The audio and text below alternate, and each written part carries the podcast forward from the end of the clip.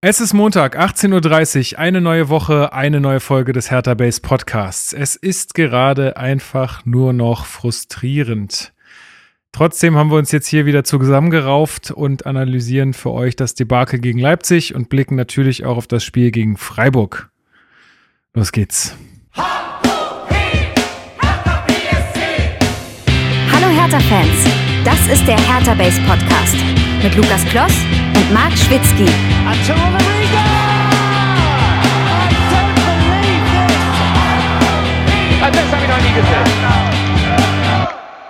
Herzlich willkommen zum Hertha Base Podcast. Mein Name ist Lukas und ich bin wie immer euer Moderator dieser blau-weißen Fußballsendung und auch heute wieder an meiner virtuellen Seite beliebter Fanexperte, Chefredakteur von Hertha Base und er schreibt für 90 plus Marc Schwitzky. Ich grüße dich. Hallo Lukas Klaus, ich grüße dich auch. Na, ja, äh, ich will gar nicht das Intro gar nicht allzu lang halten. Ich glaube, wir haben heute wirklich äh, dann genug Themen, die sich so um das Leipzig-Spiel herumranken. Wir haben noch über ein gewisses Interview zu sprechen. Und äh, ja, Analyse kann man nicht ohne Anna sagen, deswegen äh, moderiert auch die andere Person an. Sehr gut, genau. Dann nehme ich außerdem wieder mit dabei ist Anna, die Frau, die ähm, heute früh mehrere Organe schon zu, zu Gesicht bekommen hat, hat sie uns gerade schon verraten. Äh, Anna, was war äh, schlimmer für dich? Das Spiel gegen Leipzig, die gestrige Bundestagswahl oder das, was du heute früh erlebt hast? oh ja, ja. Ähm, hallo erstmal. Und ähm, ja, um vielleicht unsere Zuhörer da bei, diesem, bei diesen komischen Andeutungen ins Boot zu holen, ich durfte heute im Rahmen meines Referendariats bei einer Obduktion dabei sein. Ähm, ja, und äh, das äh, klingt bei mir auch gerade noch so ein bisschen nach. Die Bilder und Gerüche sind noch nicht ganz, äh, ganz verschwunden, aber ähm, deswegen jetzt gut, gute Abwech äh, Abwechslung und Ablenkung nötig, ja. Alles klar. Nee, schön, dass du dabei bist und ähm, dann gucken wir uns doch heute mal an, was wir zu diesem Spiel da in Leipzig äh, alles sagen können. Aber ich würde äh, vorschlagen, wir fangen erstmal wie gewohnt mit den äh, Hausmitteilungen an. Ähm, unser Mailpostfach ist jetzt, also stand vor einer halben Stunde, jetzt endlich wieder funktionstüchtig, hoffentlich. Ähm, also wir haben es jetzt endlich geschafft, da alles richtig einzutragen und jetzt sollte das auch wieder laufen. Also wenn ihr uns jetzt demnächst Mails schreibt, kriegen wir die auch wieder. Ich weiß gar nicht, das kann doch eigentlich nicht sein, dass die im Nirvana verschwinden. Also eigentlich müssen. Finde ich auch krass. Oder? Finde ich auch krass. Also, beziehungsweise es kann natürlich sein, dass einfach wirklich in der Zeit keine geschrieben wurden. Wir haben ja keine Kontrollgruppe quasi, um zu sehen, wie es anders gelaufen wäre. Aber ja, ich hätte, ich würde grundsätzlich auch davon ausgehen, dass es ja so sein müsste, dass dann quasi das Postfach einfach voll ist. So mit den Sachen, die halt in der Zwischenzeit da waren. Man konnte sie halt einfach zu dem Zeitpunkt nicht lesen, wo das Postfach rumgestreikt hat. Irgendwie so. Oder ich die, weiß es nicht. Oder die Leute haben, also da könnt ihr uns ja gerne auch mal schreiben, oder die Leute haben halt einfach so eine äh, Fehlermeldung bekommen. Das, das halt nicht zustellbar oder, war. Also. Oder der Hertha Base Discord-Server wird mittlerweile so hochfrequent genutzt, dass die Leute sagen, warum muss ich denn, warum soll ich denn überhaupt noch Mails schreiben, wenn das dann doch auch einfach diesem einfachen Wege ginge. In diesem Sinne, kommt auch vorbei äh, bei unserem Headerbase-Server. Ich glaube, den, die, wir müssten mal so eine ständige Verlinkung, glaube ich, auf der Homepage einfügen. Das wäre, glaube ich, ganz sinnvoll. Das wäre wirklich gut, ja. Na, ich, ich, ich sag Marcel mal Bescheid, Mr. Homepage. Und da könnt ihr dann dabei sein. Ich habe schon das Gefühl, dass äh, das besonders gut äh, jetzt auch nach der Niederlage genutzt wurde. Die Leute können sich austauschen vor, während und nach dem Spiel. Das ist schon sehr sinnvoll, glaube ich. Und ähm, ja, da könnt ihr auch dahingehend, wenn ihr schon da seid, könnt ihr uns natürlich auch immer Feedback äh, zum Discord selbst irgendwie zukommen lassen. Wenn ihr sagt, da fehlt doch ein, da fehlt mir noch ein Channel, ich würde noch gern das und das besprechen, aber es passt nirgendwo rein oder ähnliches, haut das rein. Und ansonsten freut's mich, dass da jetzt schon tatsächlich über 300 Leute dabei ja, sind. Richtig geil. 315 sind es gerade, um genau zu sein. Das ist schon sehr, sehr cool, wie das angenommen wird. Ja. Nee, nehme ich auch so wahr. Ich war jetzt in der letzten Woche leider arg äh, per persönlich beschäftigt, ähm, so unter der Woche. Und jetzt auch dann am Wochenende war dann gestern auch noch Wahlhelfer und so, konnte mich dementsprechend auch schwierig damit jetzt groß auseinandersetzen.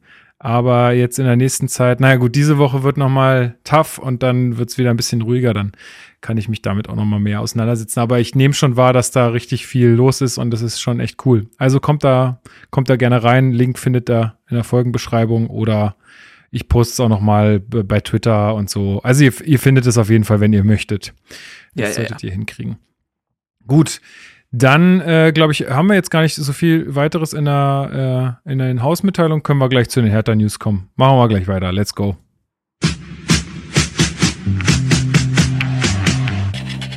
Hertha News. So, womit wollen wir eigentlich anfangen? Ich würde gerne mit dem Interview äh, von Arne Friedrich anfangen. Der hat nämlich äh, Spox und Goal, glaube ich, ein Interview gegeben, ein längeres. Ähm, und äh, da würde ich gerne einen Punkt äh, rausgreifen. Es ging natürlich wieder so sehr viel darum, wie ist er zu Hertha gekommen, wie war seine Beziehung zu Klinsmann und all solche Geschichten. Ähm, also der erste Punkt, der mir ähm, sehr im Gedächtnis geblieben ist, ist, dass sein Mentor Dr. John Ashley Null heißt. Also wenn du mit Nachnamen Null heißt, da musst du dann schon richtig gut drauf sein, damit du nicht die ganze Zeit irgendwelche blöden Sprüche gedrückt kriegst wahrscheinlich. Und ähm, er hat äh, ist nochmal darauf eingegangen worden, dass er ja nur einen Einjahresvertrag besitzt bei Hertha mhm. Anna. Was glaubst du denn, äh, wenn das jetzt wieder so ein crazy Jahr für Hertha wird, wonach es ja sehr aussieht. Ähm, und wenn er dann vielleicht auch sagt und dann auch ja zu Recht sagt, ey, ich habe jetzt irgendwie keinen Bock mehr, ich will in die USA, ciao, dann findet doch da auf so einer auch wichtigen Position wieder so ein Umbruch statt. Äh, wie würdest du das sehen?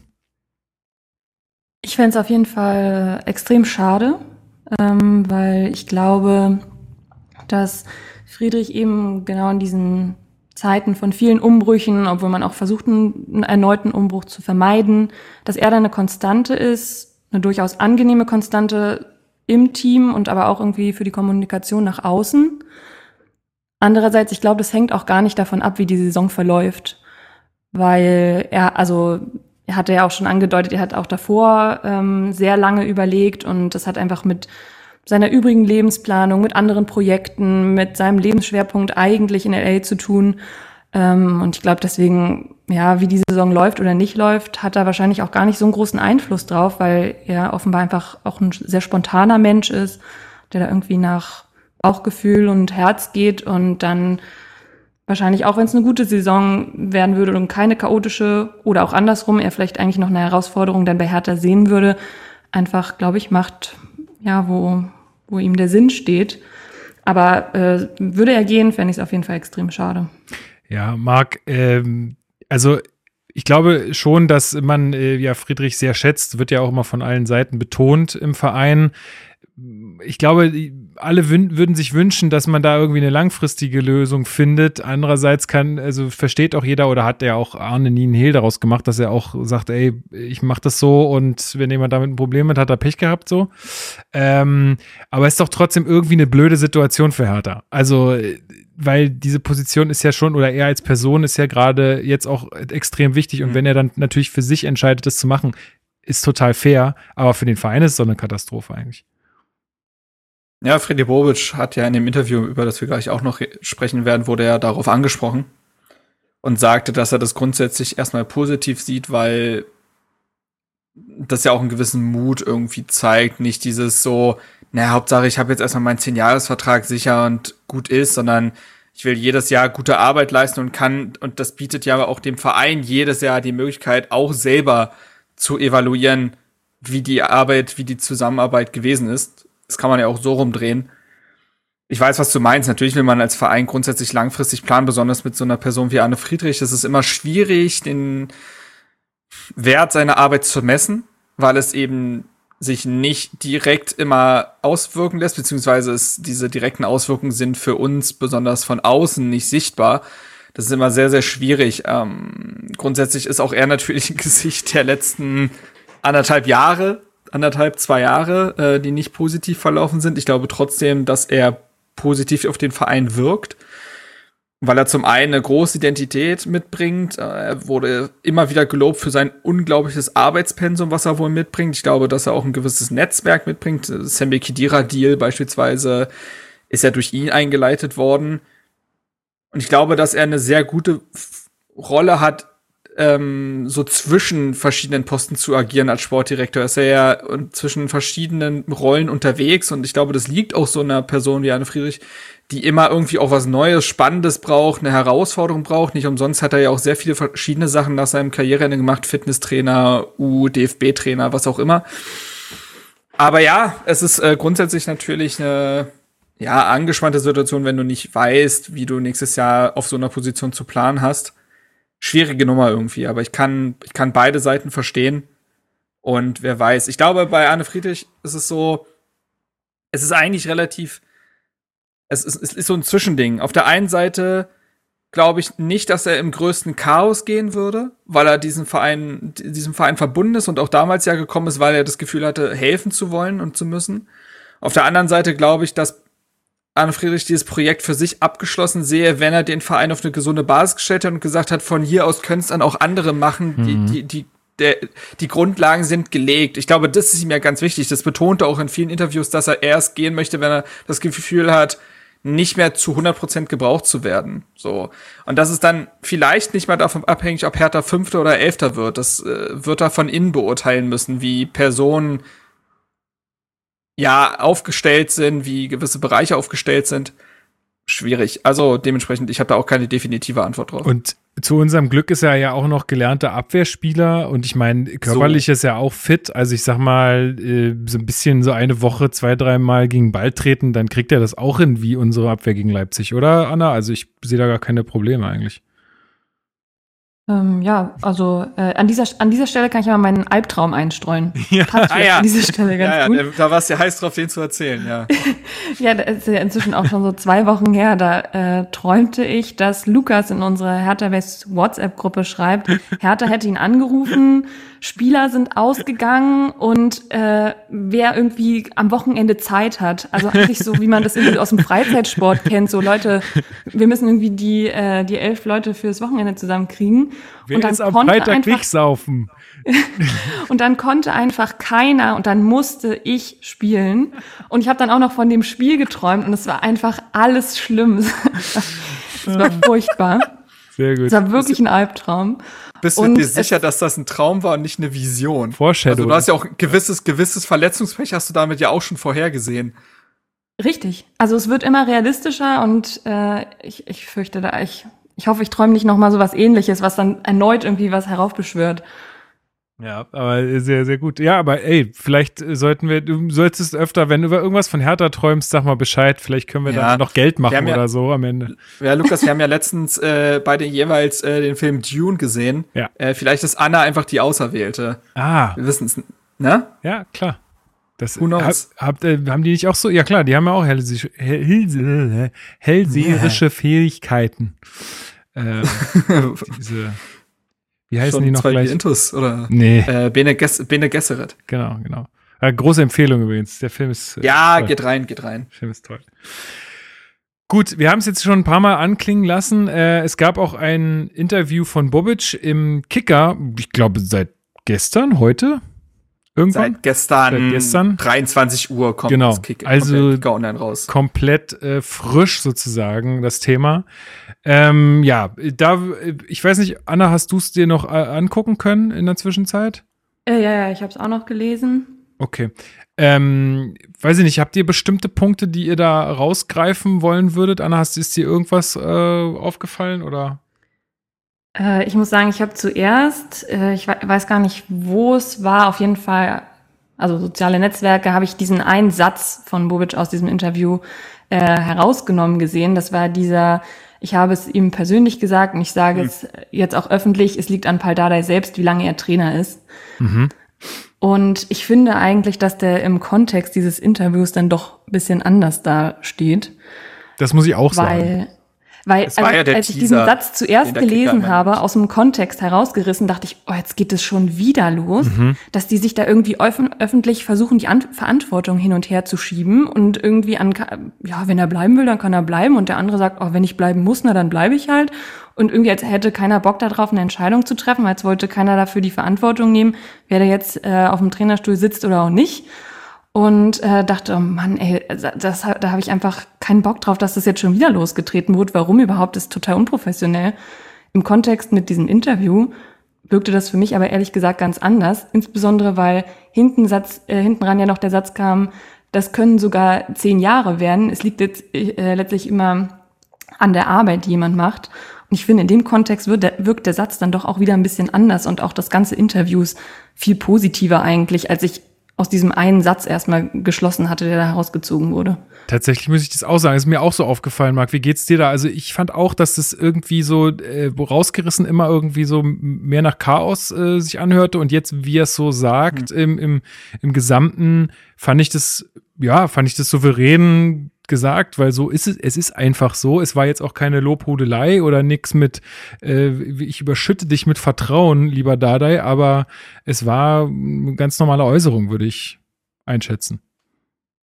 Ja, das Ding ist, dass ich das tatsächlich auch so verstanden hatte. Also ich hatte das nicht so wie ihr gesehen. Ähm, es, dieser Teaser des Kickers war ja quasi, die hauen ja immer dann schon so ein, so ein, ein, zwei Zitate aus so einem Interview raus, so von wegen, damit die Leute das dann halt morgen kaufen. Mhm. Da ging es ja dann später auch noch um die Transferphase. Den Satz fand ich sehr viel negativer und trotziger, aber das Zitat zu Dardai hatte ich tatsächlich auch so interpretiert, dass er das so meinte, so von wegen, wenn jemand gute Arbeit leistet, dann bin ich der Letzte, der da irgendwie sagt, nee, dann will ich das trotzdem nicht, weil ich eine andere Vorstellung habe. Also so hatte ich das tatsächlich nicht verstanden.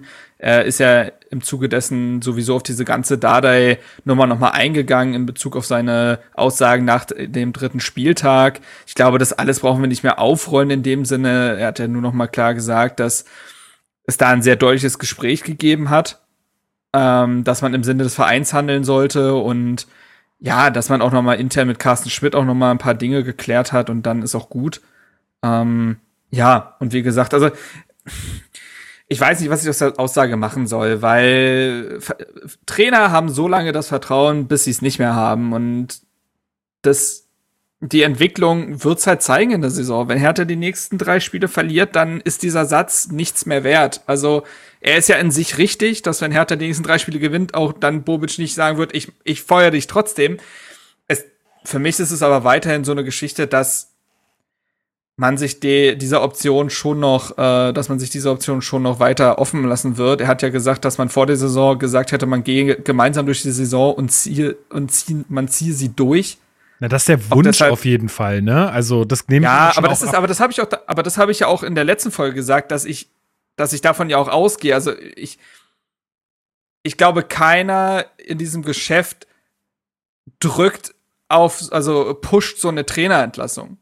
Von, weil das einfach zu viel Chaos ist, weil es den Verein schlecht darstellt, weil dann auch die nächste ähm, Trainerentscheidung sitzen muss, wenn du die andere aktiv beendest und solche Geschichten. Also ich habe ja von Anfang an gesagt, dass ich nicht glaube, dass Bobic jetzt aktiv Dade aus dem Verein ekeln wird. Ich glaube aber weiterhin daran, dass Bobic andere Vorstellungen vor der Saison hatte, sich dann aber das Umfeld so auf Dade eingeschossen hat, er, äh, dass er das übernommen hat, weil auch seine 1A-Lösung, nämlich Roger Schmidt, eben keine Zeit hatte. So und das, davon gehe ich weiterhin aus. Aber ja. klar, der Satz ist nicht schlecht, weil er trotzdem Dardai zumindest ein bisschen in den Rücken stärkt. Was nicht so verkehrt ist, weil das Verhältnis zwischen Bobic und Dardai öffentlicher zuletzt sehr oft thematisiert wurde. Hm. Ein Thema, was ich auch noch ganz spannend fand, war das ganze Thema Finanzen rund um auch das, äh, der Investition von äh, Lars Windhorst ähm, wo es auch so ein bisschen darum ging, wie steht denn Hertha jetzt finanziell eigentlich da? Was ist denn eigentlich mit dem ganzen Geld passiert und wie bewertet äh, Bobic auch den Umgang mit dem Geld äh, vor seiner Amtszeit sozusagen? Und er, er, sagte, also er sagte eigentlich immer nur, wir sind gut aufgestellt. Äh, es war jetzt Ziel in der Transferphase auch einen Überschuss zu erwirtschaften, wo sich auch immer, wo sich auch der Interviewende irgendwie äh, gefragt hat, so, äh, Moment mal, aber es ist, warum denn Überschuss? Ich meine, das Geld ist doch da und er aber da nie so wirklich drauf eingegangen ist. Jetzt könnte ja der Eindruck entstehen, wo ist denn das Geld hin? Was ist denn damit passiert? Ist das weg? Oder, was ich mir gedacht habe, vielleicht ist das jetzt auch einfach Kalkül äh, von Bobic und auch ganz klare Strategie, da einfach nicht mehr so viel öffentlich drüber zu sprechen, mhm.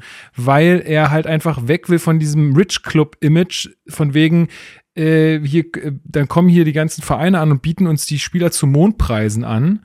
Ähm, es könnte natürlich auch einfach so sein, weil das war ja auch immer das, was wir gesagt haben. Ne? Sobald du einen Investor im Haus hast, äh, rufen natürlich auch alle Vereine erstmal äh, horrende Preise auf. Und wenn du da einfach aber nicht so hausieren gehst, ähm, dann könnte es halt auch sein, dass das äh, dann einfach sich so ein bisschen, ja, äh, so ein bisschen mehr regelt. Anna, würdest du da mitgehen oder hast du da auch Bedenken, dass das ganze Geld vielleicht schon weg ist?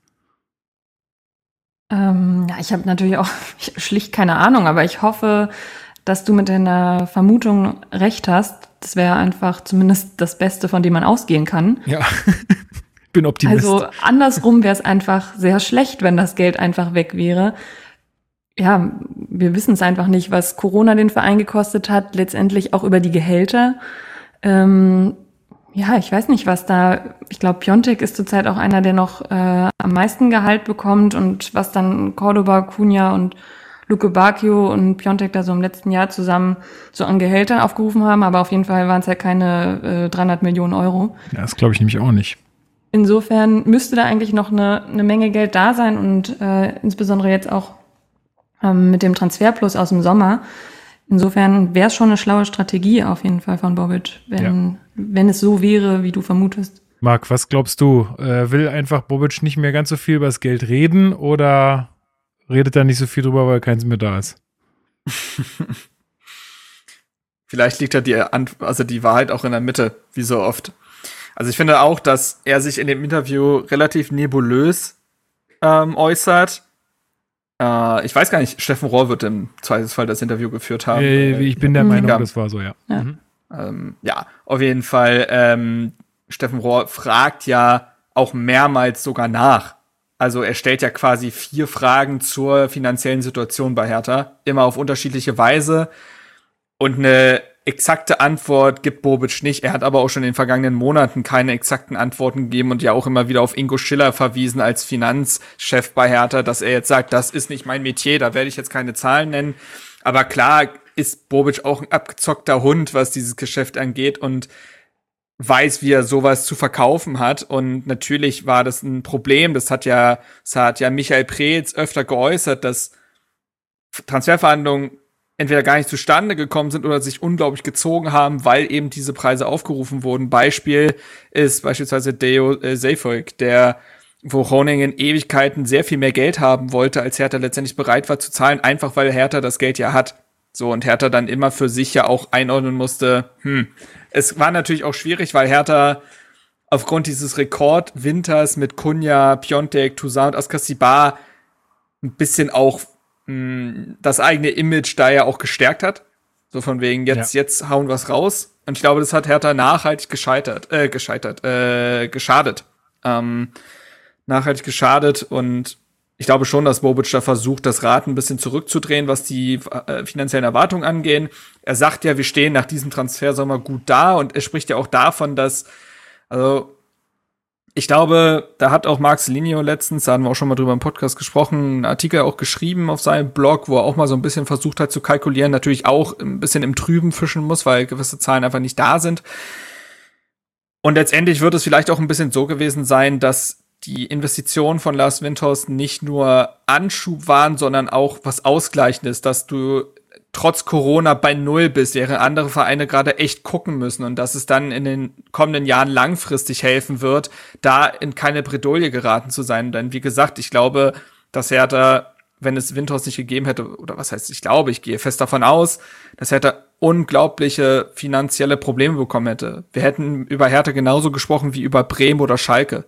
Ja. Und das musste auch erstmal ausgeglichen werden. Wir wissen alle nicht, wie, äh, wie viel exakt diese Pandemie Fußballvereine gekostet hat und immer noch kostet, weil aktuell machst du immer noch keinen Profit mit Heimspielen, so viel ist mal sicher. Und äh, ja, das, dementsprechend ist das eines der Punkte. Ich habe mir insgesamt irgendwie so sechs Themen notiert zum Bobic-Interview. Nein, dann ähm. mach mal. Also einen Punkt möchte ich gerne noch. Ich habe nämlich noch einen tollen Nachnamen gelernt. Und zwar hm. die neue Spitze der DFL heißt Donata Hopfen. Ja, die, du nicht, ja. Die Frau, die Frau heißt Hopfen mit Nachnamen. Das finde ich natürlich im Fußballkontext irgendwie sehr nett. Also, Ehemals Bild. Also, oh. ja. Klasse. so, gleich mal wieder alles äh, vor Freude genommen. Oh nein. Ey, eine Frau! Ach, von Bild. Naja. Die heißt Gut, Hopfen äh, mit Nachnamen. Super. Oh, ja. Von Bild. Da ist wohl Hopfen und Malz verloren. Ah. Ja. Ähm, ja. So, ähm, Nee, also das Interview ist, finde ich, generell grundsätzlich auch mal spannend. Es gibt ein paar Aussagen, dann nimmt er einen mit. Es gibt ein paar Geschichten, wo ich viele Fragezeichen habe. Äh, am Anfang spricht er ja sehr viel über auch die Transformation des Vereins und dass er sagt, das ist einfach nicht in dem Fingerschnipsen zu machen und er hat schon das Gefühl, dass anfangs auch Skepsis da war, jetzt aber immer mehr im internen äh, auch eine Vorfreude herrscht, dass man es immer besser schafft, Leute mitzunehmen, dass er aber auch ganz klar sagt, dass er bislang so viel zu tun hatte, dass er auch nicht mit allen MitarbeiterInnen sprechen konnte. Ähm, das ist, glaube ich, immer noch so, so eine Sache, man lernt sich aktuell immer noch kennen. Das ist einfach so. Aber Projekt Goldelse, die Arbeit von Carsten Schmidt, die Arbeit von Ingo Schiller und Friedi Bobic, das hört man hier raus. Und das ist nicht auch vollkommen, das liegt auch in der Natur der Sache, wird Zeit brauchen. Und das nehme ich ihm auch zu 100 Prozent ab. Da hat man auch keine Vorstellung von außen. Also das ist ein Thema, was so, so ziemlich die erste Seite von, also insgesamt drei Seiten Interview ähm, behandelt. Da geht es schon um diese Transformation, was seine Aufgaben sind, wie er das angeht und äh, wie so ein Verein überhaupt umzukrempeln ist, was Leistungskultur und ähnliches angeht. Ähm, das muss ich sagen, sind nachvollziehbare Aussagen gewesen. Ja, also ja, ich fand sie nachvollziehbar, aber ich fand es auch ehrlich gesagt jetzt nicht so wahnsinnig spannend. Also. Nee, also, aber ich, ich glaube, weil du da sehr schnell in einen Bereich kämst, in den du interne ausplauderst. Mhm. Aber da war jetzt keine Aussage dabei, wo ich mir so dachte, ja gut, das ist jetzt komplett wischiwaschi oder das ist jetzt sehr ungreifbar. Nee, nee. Ja.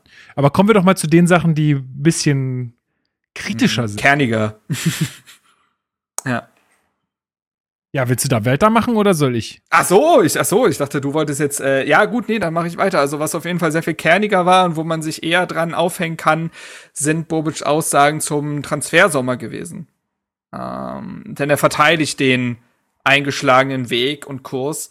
Er sprach davon, dass, also es ging halt darum, dass der Interviewende gefragt hat, naja, wie sieht's denn aus? Hertha hat im Sommer schon Umbruch gehabt, wo er gleich reinschießt und sagt, aus, das wäre die Sicht des äh, Fragenden, wo ich mich schon frage, naja, Hertha hat in diesem Sommer über 20 Spielerwechsel gehabt was die Abgangs- und Zugangsseite angeht, teilweise auch Leihrückkehrer und so, aber es gab über 20 Spielerwechsel in diesem Kader. Was, wenn nicht das ist ein Umbruch? Aber er spricht davon, dass, dass es normal sei, wenn man nicht der FC Bayern sei, dass er im Sommer bei fast jedem Bundesligisten das ist doch Quatsch, viel Bewegung. Oder? Und da muss ich sagen, das, das stimmt schlichtweg nicht. Also ähm, es ist vollkommen klar, dass jeder Verein so seine Geschichten hat, aber ein Transfersommer mit über 20 Aktivitäten ist auffällig. So, und ist nach wie vor etwas, was gegen die Aussage von Paul Dardai, ähm, was diese kon äh, konterkariert, als er, als bevor der Transfersommer losging, sagte, man kann nicht einen Umbruch nach dem Umbruch machen. So, das ist, konterkariert sich weiterhin. So, das widerspricht sich. Er wird dann äh, darauf angesprochen, dass Hertha mit Kunja, Luke Bakio und Cordoba die drei Topscorer abgegeben hat und auch die Antwort finde ich eigenartig, denn er sagt, es kommt auf den Blickwinkel an. Keiner der drei hat in der vergangenen, vergangenen Saison zweistellig getroffen. So, das finde ich aus fast schon drei Gründen komisch. Auf der einen Seite ändert das nichts daran, dass sie die Topscorer waren.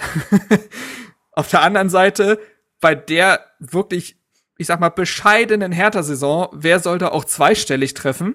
Ja, und das machen jetzt die Neuen. Ja, genau, und drittens, das macht jetzt hoffentlich jetzt nämlich, äh, suggeriert das für mich, dass jetzt Belfodil, Richter und Co. diese Spieler wären, die zweistellig treffen. Und da habe ich dann doch mehr als nur ein Fragezeichen im Kopf. Aber das können wir ja erstmal besprechen, dann kann ich danach weiterführen. Also, ja, wie seht ihr, wie seht ihr dann das, äh, diese, allein diese zwei Sachen bezüglich Umbruch und Topscorer abgegeben? Ja, Anna, den scharfen Pass spiele ich mal zu dir rüber. Ich, ich wollte nur noch kurz sagen, dass ich aufgrund unserer Wette natürlich hoffe, dass Silke äh, im zweistelligen Bereich kommt. Ähm, aber ich, ich finde die Aussagen auch ein bisschen weit hergeholt, äh, inhaltlich einfach. Also total richtig. Warum glaubt man, dass ein Belfodil einen Cordoba ersetzen würde oder ähnliche und dann äh, und dann glaubt, dass der dann zweistellig äh, treffen wird oder irgendwie besser scoren wird? Also weil einer der Mentalität hat und ach die Mentalität kurz zerreißt. Ja, da ja, kommen ja, wir stimmt. noch zu. Die Italien das im ist Herzen. ja die fehlende. Denn ähm, er wird dann auch darauf angesprochen, dass er ja nicht nur diese drei abgegeben hat, mit, sondern mit Javairo Dilrosun ja noch einen vierten, ähm, ja, Offensivindividualisten. Und ähm, er sagt, also ich zitiere jetzt einfach mal, Entschuldigung, aber habe ich was verpasst? Wie befriedigend war, waren denn die letzte Saison und die davor? Wie weit haben diese Spieler härter gebracht? Und dies, diese Aussage empfinde ich fast schon als respektlos. Also, wir alle wissen ja, dass es Probleme im vergangenen Sommer gegeben hat in diesem Kader. Brauchen wir gar nicht drüber sprechen. Das ist vollkommen offensichtlich. Aber dieses, was haben diese Spieler denn Hertha gebracht? Also ohne Luke Bacchio, Kunja und Cordoba wäre diese Mannschaft abgestiegen.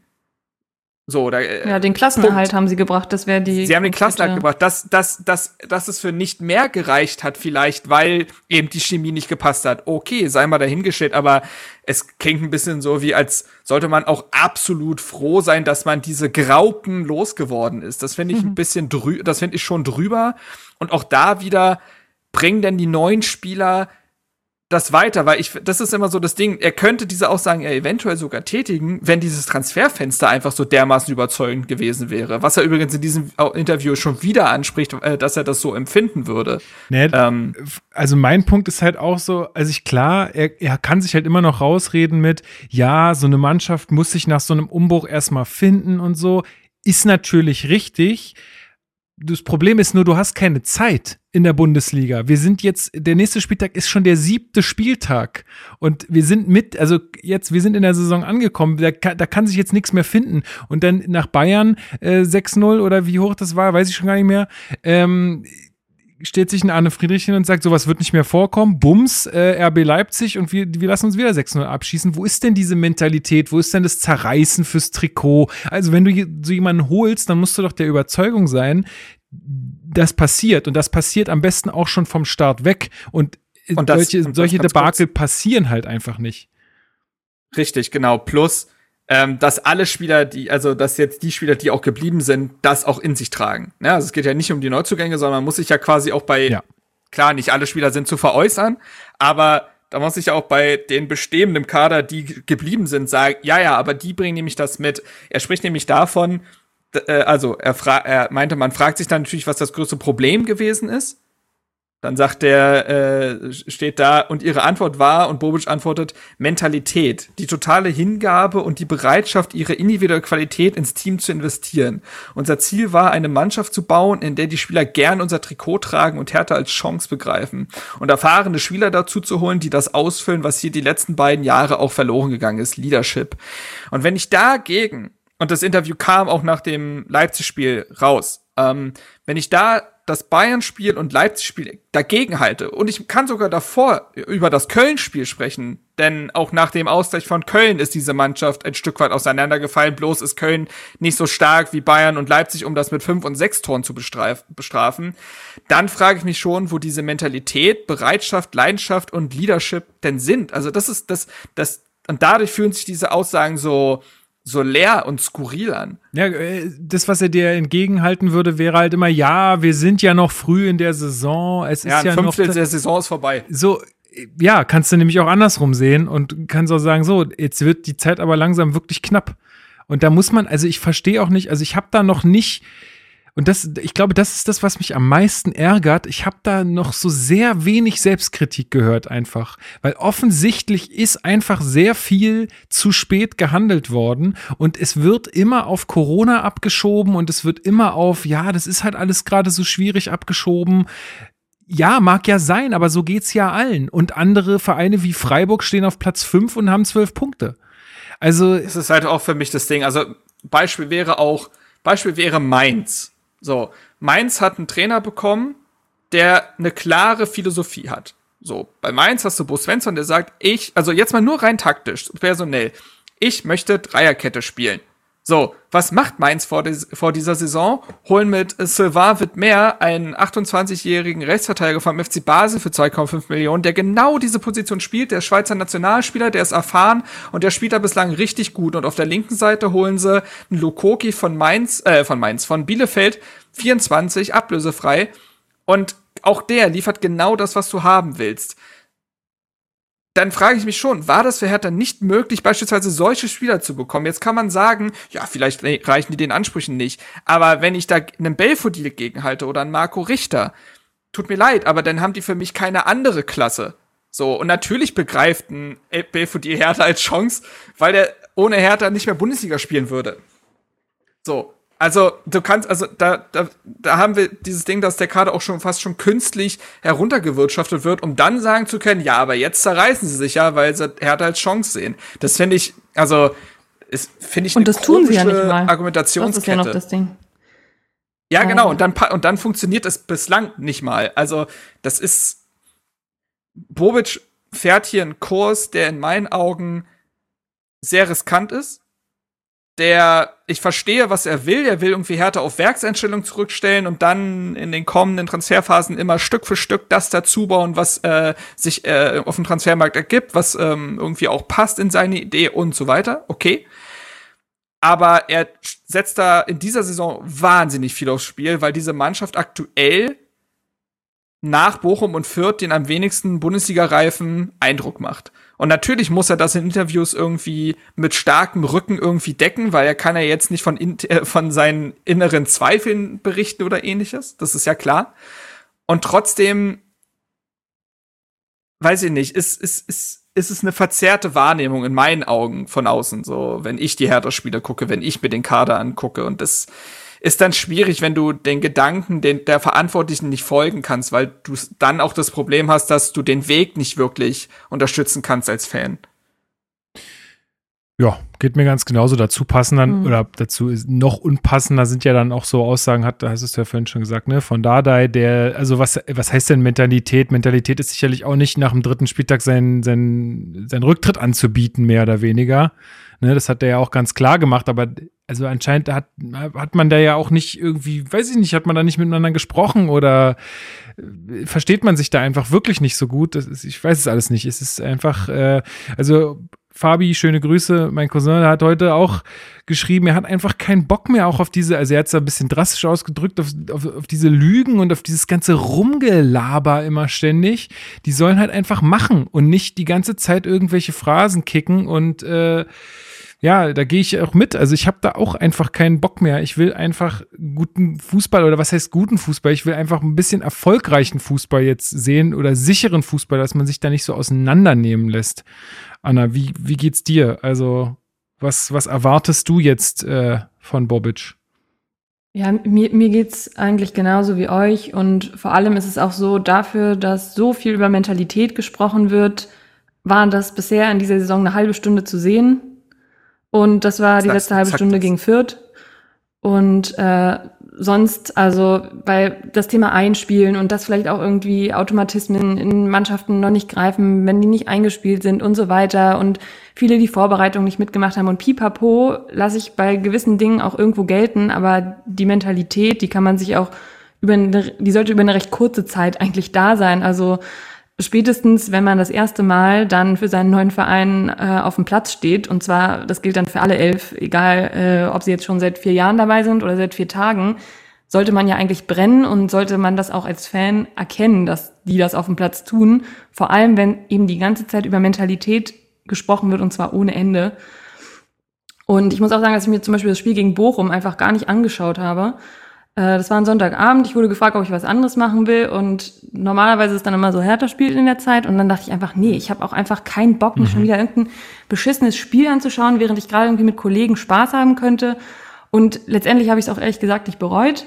ähm, gut, Hertha hat irgendwie drei Punkte geholt, aber das Spiel war trotzdem beschissen. Und die fünf Minuten Zusammenfassung, die ich mir dann reingezogen ja. habe, haben es dann auch genügt eigentlich. Und ähm, ja, ich wünschte, gegen Leipzig hätte ich es eh nicht gemacht. Ja, es ist halt jetzt echt ähm, große ein Satz Aufgabe. Dazu, ein Satz dazu, ich habe nämlich auch von, und ja, als äh, Fan sehe ich mich da auch ein bisschen drin, öfter mal die Aussage gelesen, dass viele aktuell sich auch einfach nicht mit dieser Truppe identifizieren können. Also da regt sich emotional nichts. Das sind das ist jetzt der dritte Umbruch in Folge. Ähm, die Qualität des Kaders ist durchschnittlich immer schlechter geworden. Oder was heißt äh, auch, also nicht nur die Qualität, sondern eben auch das Mannschaftsgefüge. Also die können eventuell individuell mehr als in den ersten Dada-Jahren, aber die Truppe wusste wenigstens, wer sie ist und was sie zu spielen hat und welche Tugenden sie auf den Platz bringen muss, um die Punkte zu holen, die sie aufgrund, in der, aufgrund ihrer individuellen Klasse vielleicht nicht holen würden. Und das ist alles nicht mehr da. Also man guckt sich diese Mannschaft an und die Mannschaft hat kein Gesicht mehr. Das meine ich ja auch keinem Spieler äh, persönlich gegenüber. Also null. Die können ja nichts dafür, wie der Kader zusammengestellt ist und so weiter. Also das betrifft nicht die Spieler, es betrifft aber diese Kaderzusammenstellung in den letzten zwei, drei Jahren, dass diese Mannschaft kein Gesicht mehr hat. Keine, es klingt jetzt erstmal hart, aber keine Seele. Du weißt nicht, was du mit dieser Mannschaft anfangen sollst. Das ist ein ganz komischer Haufen von äh, Fußballprofis und man, man hat keine Identifikation mit dieser Truppe und das kann wieder wachsen und das muss ja irgendwo auch erstmal wieder wachsen, ist ja vollkommen klar und trotzdem hat man nicht das Gefühl, dass dieser Funke denn in der, im Saisonbeginn irgendwie entfacht wurde. Im Gegenteil. Ja, bei mir, bei mir. Und deswegen, und, ja. ja. Ja, bei mir äh, deswegen wollte ich nur sagen, Sorry. ich wollte, Mach mal, mach mal. ein letzter Satz, ein letzter Satz und genau deswegen ist es dann halt schwierig von Mentalität, Mentalität und auf dem Platz brennen und so zu sprechen, weil genau das ist ja das, was man nicht sieht. Also wenn er davon sprechen würde, dass äh, man fußballerisch noch zusammenfinden muss, ja, mein Gott, taktisch, ja, alles gut, äh, beziehungsweise auch das ist noch ausbaufähig, aber aber äh, dann zu sagen, ja, aber jetzt stimmen die Grundtugenden in der Mannschaft und du lässt dich zweimal abschlachten, naja, dann stimmt ja offensichtlich gar nichts. Ja, es ist auch, bei mir äußert sich das so ein bisschen auch dahingehend, dass ich einfach immer wieder so schwach, also man hat ja immer so einen gewissen Lieblingsspieler in der Mannschaft irgendwie, ne? Also so einen, Mhm. den, den man so irgendwie cool findet und wo man immer Weißt du genau, was du meinst? doppelt äh, froh ist, wenn der eine gute Aktion hat. Aber das wechselt bei mir auch irgendwie alle drei Spieltage. So, also ich habe, weiß ich nicht, es ist irgendwie sehr, sehr, also das, was du gerade gesagt hast, ist es, also, oder wenn's, wenn's dann mal so ist, dass, dass ich mich freue, ey, ein Toruna Riga wird wieder eingesetzt und yeah, und dann Muskelverletzung, wieder sechs Wochen raus. Scheiße. So. Also es ist irgendwie so ein, du, wie du es äh, gerade gesagt hast, es ist einfach super schwierig, da irgendwie eine wirklich emotionale äh, Verbindung da aufzubauen äh, zu dieser Mannschaft. Ja, also das ist, wollte ich vorhin auch schon sagen, das ist jetzt, äh, was auch Anna sagt, das ist jetzt einfach wieder die große Aufgabe, äh, zumindest von Hertha, auch sportlich, die Leute einfach wieder vor den Bildschirm zu holen, also oder ins Stadion, ja, ich sage jetzt Bildschirm, weil Stadion ist ja eher die Ausnahme. Ähm, das wird jetzt, ist jetzt einfach die große Aufgabe, dass äh, man da es wieder schafft, die Leute irgendwie zu begeistern oder sie zumindest so zu kitzeln, dass man sagt, ey, ich will jetzt wissen, ob die das, diesen Spieltag packen, weil ich weiß, dass sie es wollen. So, und das, Ja, genau, genau. Wie gesagt, das war ja diese erste Dardai-Phase, wo man wusste, ich werde in den meisten Fällen werde ich jetzt nicht den spielerischen Leckerbissen bekommen. Da gab es ja auch diese Begriffe wie hinten Scheiße und am Ende trifft halt irgendwie Kalu oder Ibišević oder so. Aber diese Mannschaft wollte und diese Mannschaft hatte Charaktere, die hatte Zusammenhalt, die hatte einen gewissen, einen gewissen Vibe, wenn ihr wisst, was ich meine, Ja. einfach. Man hat was gespürt. ja, Ähm, aber so Leute, manchmal Spiel, ja, ja, so Leute wie Mittelstädt oder Plattner, die sind so gerade so egal. Die sind so Mhm, egal. Ja, total. Aber Ja, ich muss auch ja, sagen, und- es gibt da vielleicht ja. noch einen, einen Punkt, ähm, für, für den äh, gerade einfach keiner was kann, weil an sich, es gibt ja schon so ein paar einzelne Typen. Sein, das, das kann ein Selke sein, das kann ein Boateng sein, das kann Toruna Riga sein. Nur kommt gerade nicht diese Konstanz rein, dass mal diese Charaktere alle immer auf dem Platz stehen. Ja. Oder es kann auch eigentlich ein Boyata sein, weil durch diese ganzen Verletzungen gefühlt ist ja jede Woche irgendwas anders. Kann eigentlich auch ein Martin Dardai sein. Äh, jede, also eigentlich alle diese Identifikationsfiguren, ich, für mich wären es jetzt so diese fünf, die mir als erstes einfallen würden. Von denen hat ja in den äh, ersten sieben Spielen keiner alle sieben Spiele machen können einfach. Und ich kann mir auch vorstellen, dass das auch einfach dadurch kommt, dass die dann halt ja weniger präsent sind, man sieht sie nicht, sie sind nicht auf dem Platz und so weiter. Und ähm, kann mir vorstellen, dass das auch einfach, und das ist dann wiederum eine Sache, gut, da kann man auch wieder drüber streiten, ob dieses Verletzungspech irgendwie doch, ob da jemand eine Mitschuld dran trägt. Ähm, aber ich glaube, das spielt da auch ganz stark mit rein. Ich habe jetzt nämlich Genauso geht's den Spielern ja auch. Also, wenn ich jede Woche neben einem anderen kicke, dann, verli- dann habe ich ja auch kein Gefühl für diese Mannschaft. Also, das geht den Spielern ja sehr wahrscheinlich gar nicht anders. So, ach so, heute spiele ich mit Eckel im Cup. Ah, okay, jetzt mit Serde. Ach, Boateng. Askasibar. Mhm. Ach, jetzt mit Vladi. Naja, gut. So, und da, da spielt sich ja dann auch nichts ein. Also, das geht den Spielern wahrscheinlich ganz genauso. Ja, ich versuche gerade über parallel hier nochmal zu finden, weil du es jetzt auch gerade angesprochen hast, nochmal mit den Verletzungen und weil es auch im Discord-Server von den Leuten kam, so von wegen, ey, das kann doch auch, einfach nicht sein. Wir werden ja wieder darüber reden müssen, äh, so was alles mit, mit Verletzungen äh, bei Hertha abgeht. Ähm, ist es eigentlich normal, dass man so viele Muskelverletzungen äh, hat, jetzt so gehäuft, ja? Oder ist da irgendwas falsch gelaufen? Das kann Soll ich mal absolutes- absolutes Pech sein, aber das kann natürlich auch jetzt einfach so unsere Innensicht sein, dass wir sagen, okay, wir sehen das jetzt alles, aber kriegen das bei anderen Vereinen nicht mit, hatten wir ja letztes Mal schon ähm, gesagt. Ich weiß nicht, ob es da Daten zu gibt, die man irgendwie belasten kann, aber ja, du kannst mal gerne Weiß nicht, es aufzählen. gibt diese, es gibt diese Seite, die Fußballverletzungen. ja, äh, fußballverletzung.com. Aber ich weiß nicht, wie, wie aktuell die sind. nee, die die hatten sind mal so aktuell. Zwischen. Ich habe gerade schon. Ja, okay, dann, dann ich glaube, dann gibt's tatsächlich nicht mehr wirklich was. Also zumindest was Muskelverletzungen angeht, sind offiziell gerade raus Maoli da, ähm, Boyata, Torunariga, Gechter und äh, Sefolk muss, muss jetzt auch wegen muskulärer Beschwerden im Adduktorenbereich zum MRT. Muskulaturproblem im Oberschenkel. Und Plattenhardt hatte ja auch Muskelprobleme, mit denen er zwischendurch ausgefallen ist. Er ist jetzt aber wieder da, aber der, das war ja auch diese Geschichte, weshalb er da in, in einmal in der Halbzeit raus musste und solche Geschichten. Ähm, gut, Martin Dardai würde ich tatsächlich rausnehmen, weil was hatte der? Was hatte, mit was ist der ausgefallen? Ähm, Sprunggelenksverletzung, ja. genau. Und er hatte dann ja einen Muskelkrampf, aber einfach, weil er kaum trainiert hat. Das würde ich jetzt mal gar nicht mit reinnehmen. Aber das reicht ja eigentlich schon nach sieben Spieltagen. Also das ist ja, äh, äh sechs Spieltagen, sechs Spieltagen, sorry. Äh, das, das muss ja reichen. Ja, ja, finde ich auch. Also wäre jetzt wilde Spekulation, aber fände ich irgendwie mal spannend, ob man da irgendwie äh, Daten kriegt, so ähm, ja, wie, wie oft das bei irgendwelchen Vereinen äh, der Fall ist. Klar, jeder Körper ist individuell, aber irgendwie, ja, hatte ich ja auch schon eine, in einer der letzten Folgen gesagt, glaube, kann man da schon sehr gut vorbeugen, was sowas angeht. So, ha, äh, damit wir uns jetzt hier nicht allzu lange aufhalten, wir haben ja noch ein Spiel zu besprechen. Äh, hast du noch einen Punkt, der, der dir wichtig war aus dem Interview? Ach, weiß ich, also eigentlich, er hat noch über Boateng als Personal gesprochen, aber lassen wir es weg. Ist jetzt nicht so spannend gewesen, glaube ich. Er sprach nur davon, dass er trotz seiner Wehwehchen und so kann er der Mannschaft trotzdem helfen und so. Ja, da gehe ich auch total ja. mit. Da gehe ich auch total mit. Ich glaube, das, das ist, war auch jedem klar und ich glaube, ich weiß nicht, was die Leute sich erhofft haben, äh, aber ich, also das war mir von Anfang an klar, dass der nicht immer auf dem Platz stehen wird, ähm, sondern dass der eher so ein bisschen fürs Mannschaftsgefüge geholt wurde. Das hatten wir aber auch hier lang und breit erzählt äh, ist natürlich trotzdem dann einzuplanen, dass du halt einen Spieler im Kader hast, der nicht so viel spielen kann. Dann musst du halt jemanden haben, der äh, verlässlicher spielen kann. Ähm, aber gut, naja. Und auch ein Gesicht auf dem Feld ist. Also mir fehlen halt auch weiterhin die Führungsspieler, wenn ein Boateng nicht auf dem Feld steht. Ja. So ist es.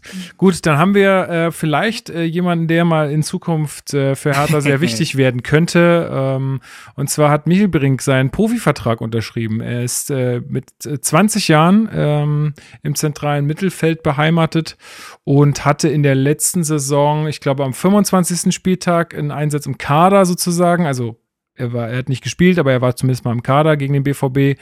Und dann hatte er noch zwei Kurzeinsätze mit insgesamt 37 Minuten gegen Schalke und Köln. Ähm, was gibt es sonst noch zu wissen, Marc, außer dass es wieder kein Flügelspieler ist? ähm, ja, also ähm, wir haben ihn ja ein bisschen zumindest gesehen. Ähm, ist jetzt, also ich weiß nicht genau, seit wann er dabei ist. Also Transfermarkt führt ihn zumindest seit der U16 auf, aber ich glaube, er war schon früher dabei. Ähm, ist ein Leistungsträger auch in der zweiten Mannschaft, ist ein, also was ihm auf jeden Fall noch abgeht, das geht ja aber vielen Spielern am Anfang so, die Körperlichkeit. Also ist auf jeden Fall noch ein Strich in der Landschaft, aber bringt technisch sehr, sehr viel mit. Spielverständnis, Pass, ähm, Sicherheit, äh, Spielintelligenz und Kreativität. Das sind so seine Stärken. Defensivverhalten, äh, taktische Disziplin, Körperlichkeit, das sind die Sachen, an denen er arbeiten muss. Grundsätzlich ein spannender Spieler. Ob er es jetzt wirklich dazu bringen wird, äh, jetzt Stammspieler in der Bundesliga zu werden, das, da sind immer so, so viele Fragezeichen bei jedem Spieler. Nicht jeder kann ein Martin Dada sein, der einfach plötzlich da ist und nicht mehr geht. Also das ist ja nicht unbedingt immer der Fall. Aber an sich ein spannender Spieler, den ich mir grundsätzlich auch öfter mal im Kader vorstellen könnte als äh, Option. Also bring noch mal eine andere Note auf jeden Fall mit rein im Mittelfeld. Ja, mehr kann ich dazu auch nicht sagen. Anna, was, wie geht's dir? Nö, ich habe da jetzt auch nichts weiter zu ergänzen, außer dass es natürlich auch einfach wirtschaftlich äh, super sinnvoll ist. Haben wir jetzt bei Netz gesehen. ja. Der hat ja auch noch mal ein paar Millionen in die Kasse gespielt. Anna, ist, Anna ist jetzt mittlerweile auch, die spürt auch nichts mehr bei Jugendspielern. Das ist nur noch reines Kackspiel. die bringt Geld. Das ist gut. Die bringt Geld. Äh, sie hat aufgegeben, den Traum. Ja, scheißegal. Blau-weißes Herz, dies, das. Asche. Äh, Gut, ähm, dann sind wir durch mit dem News-Teil. Dann äh, fangen wir mal an mit dieser Spielanalyse.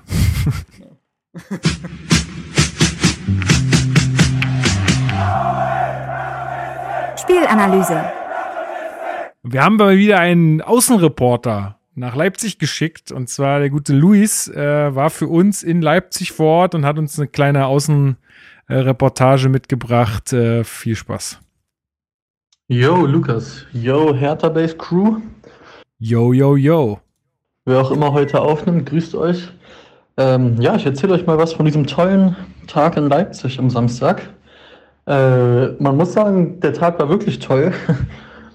weil jetzt mal abgesehen von dem Verein, der da gegen den Hertha gespielt hat, mit dem ich nichts anfangen kann, mh, mm, ist es sehr angenehm, aus Berlin nach Leipzig einen Auswärtstag zu machen, weil man fährt ja nur eine Stunde Bahn. Innenstadt ist wirklich richtig schick in Leipzig, hat mir sehr gut gefallen. Das war alles cool, hat sehr viel Spaß gemacht. Ähm, hatte ich eine gute Zeit mit meinem Dad und im Stadion, ja. Das war natürlich äh, mal eine Sache auf jeden Fall. Ähm, Stimmung vor dem Spiel tatsächlich sehr gut gewesen. Ich fand auch sehr hoffnungsvoll. Ähm, war so eine schöne, angenehme Spannung im Gästeblock. Ähm, ja, die hat sich dann natürlich sehr schnell in Luft aufgelöst, je länger das Spiel ging und je höher Hertha hinten lag. Ähm, trotzdem fand ich den Umständen entsprechend, war es wirklich stimmungsvoll und zum Ende hin auch mit einer echt sehr, sehr schönen äh, Selbstironie und natürlich sehr viel Geigenhumor. Man muss sagen, die Niederlage hat sich ja dann irgendwann abgezeichnet, wie hoch die ausfallen wird. Und umso selbstironischer wurde alles, was die Gesänge angeht, mit Hey, das geht ab, wir holen die Meisterschaft und so. Ähm, aber es war irgendwie angenehm, weil niemand jetzt wirklich aggressiv wurde. Die Leute um einen rum, alle super freundlich, haben es alle eigentlich nur noch mit einem Lachen genommen. Ja, die Spieler sind ja danach dann zum Gästeblock gekommen und haben sich quasi auch so ein bisschen entschuldigt. Das hat man am meisten bei Cefoy gesehen, der wirklich so beide Arme sehr entschuldigend hochgehoben hat. Manche andere haben ihm das dann auch so äh, nachgem nicht nachgemacht, aber haben es auch gemacht quasi. Ähm, ja, und dann ging es auch schon wieder nach Hause, wie die geprügelten Hunde. Trotz allem kann ich sehr empfehlen, einfach mal wieder auswärts zu fahren. Es macht Spaß und es hilft tatsächlich auch dabei, so eine komplette Klatsche besser zu verdauen, weil man einfach drumherum schöne Dinge erlebt. Und wie gesagt, abgesehen davon, tolle Stadt im Gästeblock, äh, war es sehr ausgelassen, trotz allem. Weiter geht's. Ich freue mich jetzt schon auf die nächste Auswärtsfahrt und eigentlich ist äh, genau das das Schockierende. Also viel Spaß euch bei der Aufnahme. Wir hören uns. Danke, Luis. Ja, es ist schockierend. Da hast du recht. Gut, ähm, ja, er hat jetzt schon äh, einiges äh, so ein bisschen angesprochen, was wir jetzt auch noch besprechen werden. Kommen wir erstmal äh, vielleicht zur Aufstellung ähm, Anna, welche, welche Besonderheiten haben wir denn gesehen? Eckelenkamp direkt von Anfang an mal dabei. Was ist sonst noch äh, vor allen Dingen in der Abwehr passiert? Ähm, ja, Toussaint hat ähm, in der Dreierkette gestartet, ist in der Dreierkette gestartet neben äh, Stark und Martin Dardai. Soweit ich weiß, hat er das wohl in der Vorbereitung auch schon mal äh, gespielt. Aber warum man jetzt ja, unbedingt auf die Dreierkette Ah, okay. Ja, warum man jetzt auf die Dreierkette beharren musste, weiß ich jetzt nicht. Will mich jetzt auch nicht ähm, zur nächsten Bundestrainerin oder Hertha-Trainerin aufschwingen, aber hätte jetzt vielleicht dann nicht auf die Dreierkette beharrt unbedingt. Und äh, ja, ich meine, es blieb ja auch keine Alternative mehr. Boyata hatte sich dann im letzten Spiel verletzt und ja, so hatten wir auch einfach keine, keine Verteidiger-Alternative mehr übrig. Und außerdem sind noch äh, Darida und Askasiba, glaube ich, im ähm, anders als im letzten Spiel äh, gestartet. Also Ach, und Selke natürlich. Ja, und Selke auch, der war am letzten Spiel auch noch nicht in der Startelf. Ja, und das, da merkt man mal wieder, alles neu, macht der nächste Spieltag, ja, äh, so wie wieder komplett einmal durchgewürfelt. Also klar hat es auch mit der äh, personellen Situation zu tun, aber andererseits, äh, wie du es schon gesagt hast, äh, Anna, warum hält man da jetzt an der Fünferkette fest, Marc? Und warum kann man da nicht sagen, okay, scheiße, ist, ist eigentlich ein System, was wir spielen wollen, aber jetzt gucken wir mal, jetzt stellen wir vielleicht mal so auf, dass auch wirklich da gelernte Abwehrspieler alle hinten auf einer Reihe stehen. Also da sprach auf der Pressekonferenz vor dem Spiel davon, dass man die Dreierkette, Schrägstrich Fünferkette nicht auflösen will, weil die Mannschaft sich auch durch die zwei Siege zuvor so langsam wohl in das System einfinden würde und das am besten einfach zu den Spielern passen würde. Und dass man mhm. deswegen hat, deswegen hat man darauf beharrt. Ähm, ja, ob das die richtige Entscheidung war, wir haben es ja dann gesehen. Also ich glaube, vor allen Dingen gegen Leipzig ist das einfach schwierig. Ähm, kommen wir gleich noch mal zu, äh, warum das taktisch schwierig ist. Auf der anderen Seite muss man auch mal sagen, und da kommen wir vielleicht auch zur Kaderplanung, so wirklich gute Spieler für ein äh, beispielsweise 4-3-3 hätte Hertha ja auch nicht gehabt. Also du könntest Mittelfeldraute spielen, okay. Aber wenn du auf eine Viererkette setzt, willst du ja meistens noch äh, weitere offensive Außenspieler haben. folgende wären im Kader gewesen. Marco Richter, Dennis Jaschemski. Naja, naja. Punkt. ja, Ja, gut. So. Aber dann hättest du doch lieber das gemacht, aus meiner Sicht. Na egal, jetzt Ja, also im Nachhinein ist im man Nachhinein immer ist man, Ja. ja. aber ich, ich, ich, ich glaube, also das war halt das Ding, dass Pardada, ich glaube, der hat ja auch, der denkt grundsätzlich, hat er schon drüber nachgedacht, aber in seiner Abwägung auch wahrscheinlich mit, mit, ich glaube schon, ich glaube schon, der, ich glaube, das macht, dafür wird er bezahlt.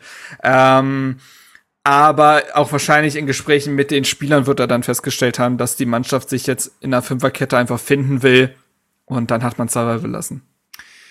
Ja, Anna. So, eine Sache noch zur, zum Kader. Äh, Piontek war das erstmal wieder im Kader. Mhm. Und äh, Chimo Röcker saß auf der Bank, weil ja Linus Gechter ja, wie gesagt, auch Muskelprobleme hat seit Wochen anscheinend. Wer? Wer? Ähm, da? Wer? Chimo Röcker. Ja, ich glaube nicht alle Ja. kennen den wahrscheinlich. Ja, so, okay, also Chimo Röcker ist äh, 27 und wurde vor der Saison von Victoria Berlin geholt als quasi erfahrener Abwehrspieler für die zweite Mannschaft. Und nachdem dann klar war, dass Linus Gechter auch ausfallen wird und man ja noch irgendeinen Innenverteidiger zumindest auf der Bank haben sollte, ähm, hat man sich dann für ihn entschieden. Ähm, in Bremen ausgebildet. Grüße gehen raus an Hannes, der die ganze Zeit schon wie ein kleiner Junge mitgefiebert hat, weil Chimo Röcker noch nie so nah an einem Bundesliga-Debüt stand. also von Bremen ging es zu Hannover 2, dann zur Fortuna Köln, dann zur Viktoria Berlin und jetzt eben zu Hertha 2. Ähm, zu seinem Bundesliga-Debüt ist es dann nicht gekommen, aber naja, so viel nochmal zum Kader. Ja, Dardai sprach nach dem Spiel in der PK und auch in den Interviews immer davon, ähm, dass es, dass Leipzig nicht äh, unsere Kategorie ist und dass äh, die natürlich durch ihre Schnelligkeit und äh, einfach durch äh, durch ihre Spieler nicht einfach nicht die Kragenweite sind so äh, von von Hertha. Na, das hat sich eigentlich schon ab der ersten Minute abgezeichnet. Ja, absolut. Und äh, da hat Dardai leider auch absolut recht gehabt. Im Nachhinein, anders kann man das gar nicht sagen. Nur frustrierend daran finde ich, in, gerade in den Dada-Jahren war es ja auch einfach so, dass auch Dortmund und Bayern nicht Herthas Kragenweite waren und man gegen die trotzdem vernünftige Spiele So. absolviert hat. Und da, das war ja einfach nix. Und vor allem, wenn es gerade mal zwei oder drei Spieltage her ist, dass man in München so untergegangen ist, dann muss das einfach eine vernünftige, also dann muss wenigstens die Abwehr stehen. Und ich meine, klar, genau die war jetzt auch personelles Problem, aber was ist eigentlich nicht personelles Problem äh, in diesem Kader? Also äh, ja, insofern, das war ja, war sehr, fand ich sehr frustrierend. Und Hertha hat eigentlich von, also ich habe am Anfang habe ich mir noch notiert, dass Hertha gut in die Zweikämpfe geht. Da war auch direkt am Anfang äh, von starken Foul nach glaub, wenigen Minuten, wo ich schon so dachte, oh Gott, wenn das jetzt schon gelb gibt, ähm, Gab's aber nicht, beenden oder? wir. Nee, in dem Moment nicht. Später hat er irgendwann noch gelb bekommen, aber es war auf jeden Fall schon so hart an der Grenze. Es gab ja auch viele Ermahnungen und einfach grundsätzlich auch viele Fouls von Hertha, klar. Ähm, aber da dachte ich dann am Anfang so, okay, wenn das äh, so weitergeht, hoffentlich beenden wir das Spiel zu elft. Aber fand das zumindest ein gutes Zeichen für die Mentalität. Aber ansonsten Italien! war da einfach, Ich mach mir noch, Sonst- ich mach mir noch so, ich mach mir noch so eine ganz prägnante Stelle von der italienischen Nationalhymne hier auf Soundboard. Die, die spiele ich dann immer ein. Oder auch immer so ein Gedudel, was so in italienischen Restaurants läuft, was eigentlich von Arabern geführt wird. Hier diese, kennst du noch diese, diese ähm, Map-Musik von, äh, von Italy, von äh, Counter-Strike? Die mache ich da rein. Boah, das ist gut. Das immer wenn jemand was mir. mit, ich, immer wenn jemand was Ja. mit Mentalität sagt, dann kommt diese Musik. ähm, aber ich gehe, ich gehe bei Anna durchaus mit. Das hört sich nach einem 0 zu 6 sehr bescheuert an, aber 15 Minuten lang hat Hertha tatsächlich einigermaßen gut mitgehalten. Also ich fand auch, dass man zumindest körperlich da war, dass man in die Zweikämpfe gekommen ist, dass man in den ersten 15 Minuten auch dem äh, der genischen Zentrale, die sollte noch ein Thema werden, äh, sehr gut Kontra äh, irgendwie bieten konnte und da aber spielerisch war es von Anfang an, ähm, war man unterlegen. Also man ist von Anfang an hinterhergerannt, aber trotzdem, wenn man in die Zweikämpfe gekommen ist, dann hat man sie auch öfter mal für sich entschieden, den Gegner entscheidend gestört, war körperlich da. Äh, das Foul von Stark fand ich tatsächlich auch drüber. Ich hätte mich, also ich hätte, man hätte sich nicht beschweren dürfen, wenn das Gelb gegeben hätte, aber ich glaube, es war auch so ein bisschen Zeichen setzen, äh, das wird für euch heute unangenehm. Das hat Was man dann aber ist, selber nicht mehr so wirklich eingehalten. also äh, man muss auch sagen, Herthas Ballvertrag selbst war immer nach wenigen Sekunden sofort vorbei, weil wiederum Leipzig das Zentrum kaputt gepresst hat und die Außen gut isoliert hat. Also wenn Hertha mal den Ball auf Platten hat oder äh, vorzugsweise sie Volk gebracht hat, hat Leipzig es wahnsinnig gut verstanden, diese Spieler zu isolieren, sodass sie gar keine äh, Passmöglichkeit mehr hatten. So. Und ähm, spätestens, wenn der Ball irgendwie bei Serdau Eckelenkamp war, also dann auch schon Richtung gegnerische Hälfte Leipzig, das war sofort weg. Also ich hatte irgendwann während des Spiels äh, auf Twitter geschrieben, dass Herthas Zentrum so ein bisschen dem Bermuda-Dreieck ähnelt, weil unerklärlich viele Bälle dort einfach verschwinden, einfach weg.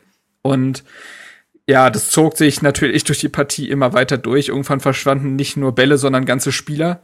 Ähm, und ja, naja, wie gesagt, äh, bis zur 16. Minute hat's gehalten. Genau. Da fällt nämlich das 0 zu 1 aus unserer Sicht. Äh, ein Kunku, der auch einen verdammt guten Tag hatte, musste man sagen. Also, muss man Äh, echt sagen. Der war so schnell ähm, nach Vorlage von Klostermann und das Tor, ey, das war wirklich, äh, das war schon echt krass. Ähm, das war so ein Pass aus dem Mittelfeld, das waren im Endeffekt drei Stationen, mehr oder weniger, ne? Ähm, Pass von hinten raus ins Mittelfeld, dann gibt's einen Pass von Klostermann, Pausen lässt den Ball durch die Beine durch und sofort ist die Abwehr überspielt. Und Kunku ist dann halt auch einfach wahnsinnig schnell, macht's wahnsinnig gut äh, und netzt dann ein. Ähm, ja, ich kann ja auch gleich mal, also ich weiß nicht, weil ich irgendwie sind die Tore ja alle miteinander, also irgendwie in allen Berichten, die so, äh, die ich so gelesen und gesehen habe, war auch immer die Rede davon, das fällt alles immer durch die Mitte und alles immer irgendwie ähm, wird einfach nur die Abwehr mit einem steilen Pass überspielt und schon ist es drin. Ich glaube, das 2-0 müsste ähnlich gewesen sein. Ja. ja, ja. Ja, genau. Da hat halt ein Kunku nur noch mal quergelegt auf Pausen in der 23. Minute. Ähm, ein Tor in der 36. Minute wird dann noch mal annulliert, wie, äh, aufgrund von Abseits äh, von Klostermann. Ähm, ja, und äh, in der, in der kurz vor der Halbzeit oder ja, in der Nachspielzeit der ersten Hälfte spiel, äh, ja, nach, nach einem Freistoß von, äh, ja, von wer, wer war es jetzt eigentlich? Angelino oder wer stand da noch? Vosberg wahrscheinlich, ne? Die haben sich so, Ja. die haben so beide immer angetäuscht, dann wurde geschossen und dann war aber auch wieder keiner bei Mukiele, beziehungsweise wurde, äh, ich weiß nicht, wer es war, irgendwer weggeblockt und Mukiele kann dann auch. Aber eins nach dem anderen vielleicht ähm, zu den ersten zwei Toren. Ja, ich wollte es nur noch erstmal die erste ja. Halbzeit sozusagen abhandeln. Das waren die ersten drei Treffer der ersten Halbzeit und jetzt können wir uns mal die ersten beiden vornehmen. Ja, also du hast bei Treffer Nummer eins das Problem, dass Marton Dade rausrückt, um den Spieler, der den Ball annehmen will, in dem Fall ist das Paulsen, zu stellen. Paulsen macht das dann sehr intelligent, indem er den Ball durch seine Beine laufen lässt. Und beim 2 zu 0, ich komme gleich zum äh, verbindenden Element, ist es ja so, dass ich glaube, in dem Fall dann Toussaint rausrückt und dann wieder keiner da ist. Denn das große Problem war, dass jeweils ein Innenverteidiger rausgerückt ist aus der Kette, was durchaus sogar gewollt ist, weil du willst ja nach vorne verteidigen. Du kannst dich ja nicht irgendwann auf die Torlinie stellen. Also du musst irgendwann ja auch mal rausdrücken, wenn der Gegner kommt. Das ist an sich, muss das einkalkuliert sein. Das große Problem ist aber, dass dahinter dann nichts mehr war. Also die Staffelung war also wirklich amateurhaft, als ob die das noch nie gemacht hätten. Jetzt hat Toussaint natürlich, wie gesagt, das Problem, dass er eigentlich kein Innenverteidiger ist, aber wenn man sich dazu entscheidet, dass er das spielen kann, dann muss er es auch spielen können. Das ist eine aktive Entscheidung. Ich sage, Toussaint kann auf Bundesliga-Niveau Innenverteidiger spielen. Anders darf ich dann dieses Spiel nicht angehen, weil dann muss ich auf Viererkette umstellen. Aber man hat sich dafür entschieden. Und wie gesagt, sowohl beim 1 als auch beim 2 zu 0 sind die Abstände unglaublich groß. Besonders auch diese ähm, Zone zwischen Schienenspieler und au äußerem Innenverteidiger. Also einmal zwischen Marton Dardai und Plattenhardt und dann zwischen äh, Toussaint, der rechts gespielt hat, halb rechts, und Seefolk. Diese Räume waren also wirklich offener, Mhm. offener ging's gar nicht. Und das kann einfach nicht wahr sein, dass wenn ein Spieler rausrückt, niemand dahinter den Raum zumacht. Das ist, also das ist wirklich, das hat nichts mit Bundesliga-Niveau zu tun. Das muss, das muss drin sein. Ja, das ist doch- Weil Leipzig bestraft das sehr gut und wie äh, Pausen da den Ball da durchlaufen lässt und Kunku dann Luft, das ist halt diese Extraklasse, die Leipzig hat und ich glaube auch, das ist das eine, was ich Hertha zugestehen will. Ich glaube, Leipzig hat wirklich einen sehr guten Tag erwischt. Also selbst wenn Hertha gut gespielt hätte, Ich glaube, Leipzig hätte das Ding gewonnen, weil die einfach wirklich frisch waren und Bock hatten.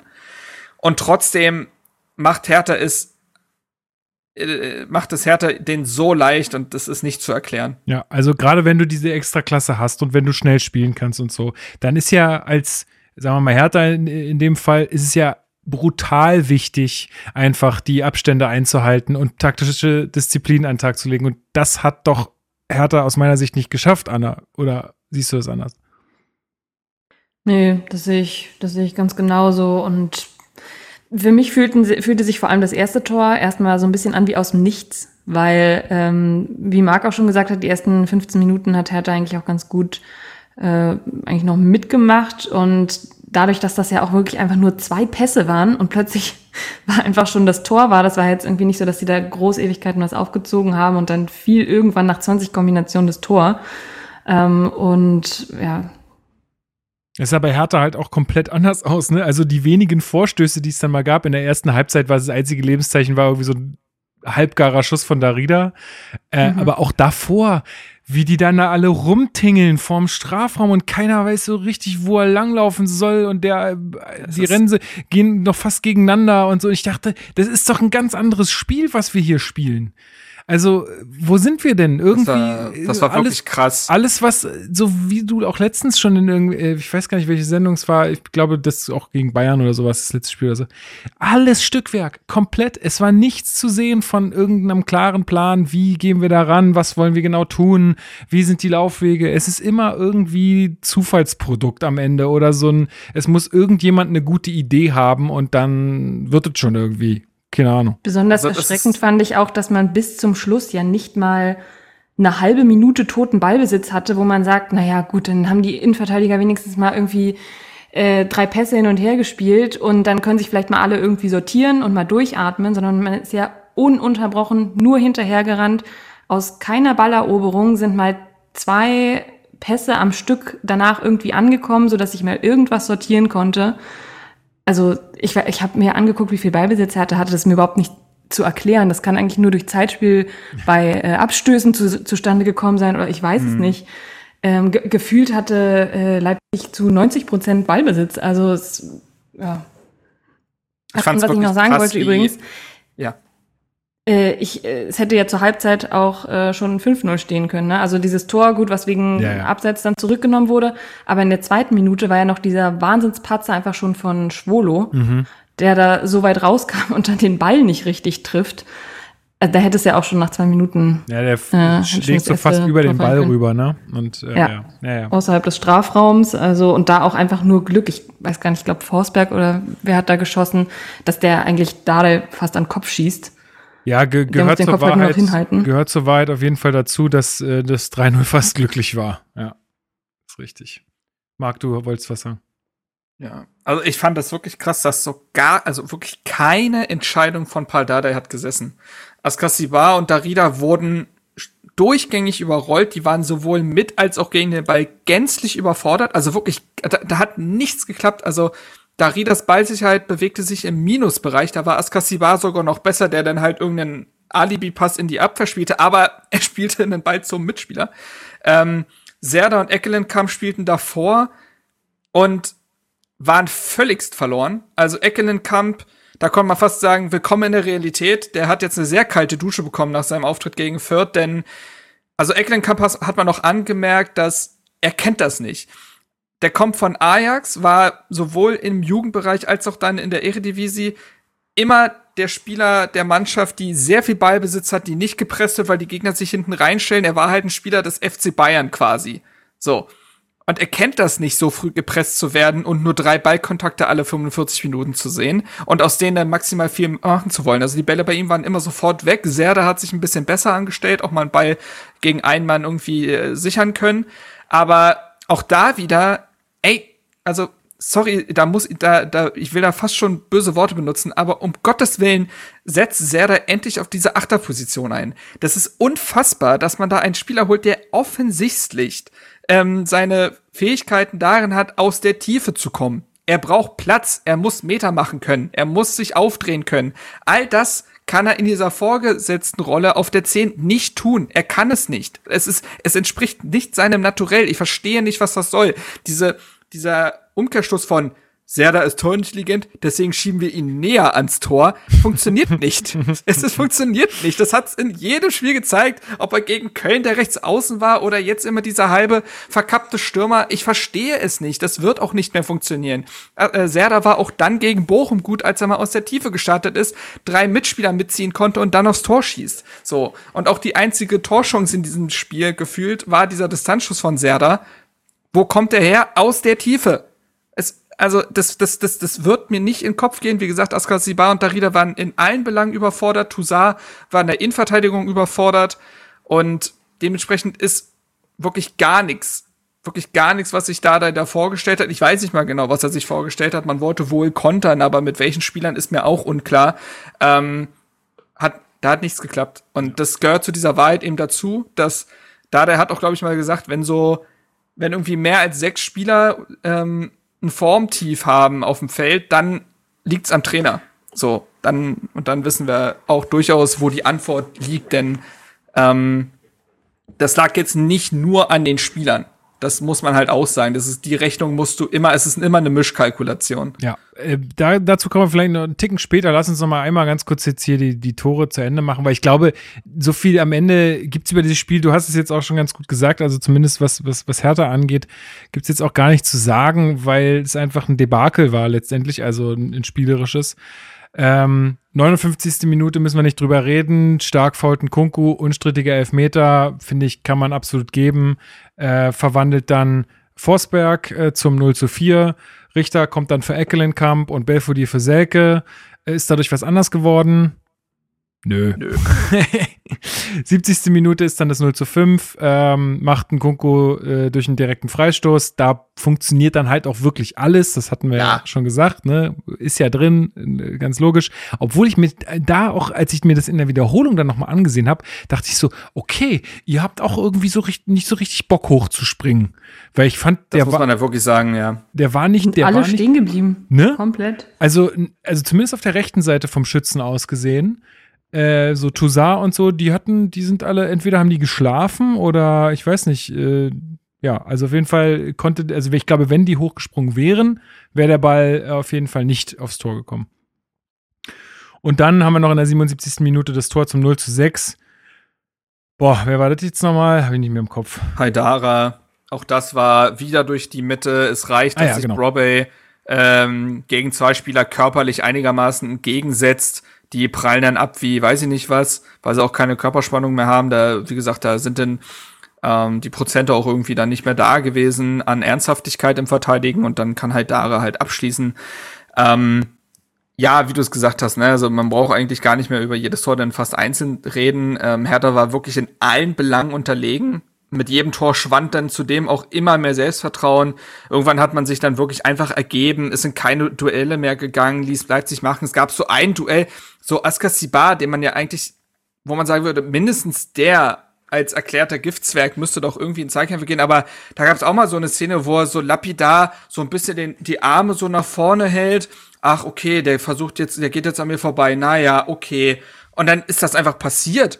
Also ich denke mir so, Moment mal, du wirst doch für etwas bezahlt. Also das soll jetzt gar nicht Stammtischgerede sein, aber das war teilweise wirklich Arbeitsverweigerung in meinen Augen. Da war nichts mehr. Niemand hat mir den Mund aufgemacht, gar nicht. Diese Mannschaft hat sich ergeben. Das zeigt sich ja auch in den Zahlen. Also Expected Goals 0,3 zu 3,8. Manche äh, Anbieter sprechen sogar von 4,25. Das ist, sowas sieht man selten.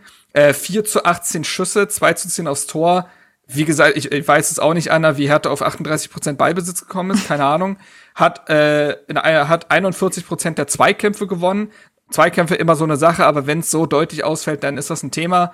Ähm, und was ich auch krass finde, Hertha ist fünf Kilometer weniger gelaufen, ja. obwohl die 40% Ballbesitz hatten. Die hatten 40 Sprints weniger. Das, das ist wie, als ob du man, als ob du Schlechtleistung gewesen von Hertha BSC. Danke, Carsten. Ähm, das ist einfach, das, als ob du einen Mann weniger gehabt hättest. Also, das ist ja. gar nicht zu erklären. Und dann, und dann, wie gesagt, und dann der Bogen zum Anfang, dann braucht man, glaube ich, auch nicht mit Mentalität und Leadership kommen. Nee. Definitiv nicht. Also, das, also nach den, äh, mit den Statistiken sollte man ja immer ein bisschen im Kontext betrachten, aber das äh, würde ich auch so sehen. Ja, schwierig, äh, Anna. Ähm. Du hast äh, ganz am Anfang gesagt, dass du Paul Dardai da auch recht geben würdest, dass äh, Leipzig nicht die Kategorie ist, aber du hast es auch schon selber gesagt, kann das der Anspruch sein, zumal man ja auch schon bewiesen hat in der Vergangenheit, dass es äh, möglich ist, auch gegen wahnsinnig überlegene Teams bessere Spiele abzuliefern, beziehungsweise sogar Punkte zu holen. Also das finde ich auch schon sehr problematisch, auch wieder in der Außendarstellung. Hatte ich heute auch, äh, wir haben so einen internen Chat bei uns da auf der Arbeit, wo auch so ein paar Hertha-Fans und auch ein paar Unioner zugegeben, aber ähm, äh, drin sind und äh, auch, auch der, der Unioner meinte dann so, ey, ich finde, also diese Außendarstellung von Dada aktuell ist absolute Katastrophe. Also was der dann so immer so von sich gibt nach dem Spiel, wie hast du das gesehen? Also ist das, kann man das so sagen? Ich finde das ich finde es auch extrem problematisch und äh, auch wenn es in der, im Kern kann man das ja sicher so sagen, aber ich würde es einfach dann auch anders formulieren. Man kann zum Beispiel sagen, unsere Stärke liegt eigentlich eher darin, im Kollektiv zu verteidigen, könnte man ja auch sagen. Und damit heißt es eigentlich auch, äh, wir werden irgendwie die, die individuelle Klasse und Qualität kommt halt nicht an die von, von Leipzig heran und so weiter. So könnte man das ja auch formulieren und sagen, gut, und diese Stärke konnten wir heute leider irgendwie überhaupt nicht einsetzen. Ja, aber er hat so, er hat so Aber das so zu formulieren, finde ich A, super schwierig, generell jetzt so in der Außendarstellung, aber ich denke mir langsam auch immer öfter, welche Spieler wollen denn noch zu uns kommen? Also, man schaut sich an, wie das auf dem Platz abläuft und dann hört man, hört man sich sowas vom Trainer an. Wie wirkt es denn auf potenzielle Spieler? Es wirkt so, also, als hätte man sich mit dem Abstiegskampf einfach schon abgefunden jetzt. Also, ich meine, sind wir realistisch, so wird's sein. Aber ich will irgendwie von einem Cheftrainer sowas äh, am Ende nicht hören. Also, keine Ahnung, also dieses, auch dieses Resignieren, also fast schon resignieren, so, ja, okay, die sind da oben, äh, wir haben eh keine Chance. So, nee, sehe ich nicht. Ich finde es auch frappierend. Also wirklich, ich finde die Aussage ganz, ganz schlimm, weil sie auch den Spielern ja fast schon ein Alibi gibt. Seid nicht traurig, ihr seid halt nicht so gut wie die also das sind beides Bundesligamannschaften. Wir reden ja nicht davon, dass Hertha ein Viertligist ist und jetzt im ersten, in der ersten Runde Pokal gegen Leipzig ausgeschieden ist und du sagst, ey, ne, da, da kannst du jetzt wirklich nichts machen. Und natürlich gibt es Teams in der Bundesliga, die für Hertha statistisch gesehen jetzt eher schwieriger sind als andere. Aber du kannst mir doch nicht erzählen, dass Mainz und Köln dieselbe Denke hatten. Mainz hat ein knappes, äh, also Mainz hat gegen Leipzig am ersten Spieltag gewonnen 1 zu 0 und Köln hat vor Hertha ein 1 zu 1 Unentschieden geholt gegen die.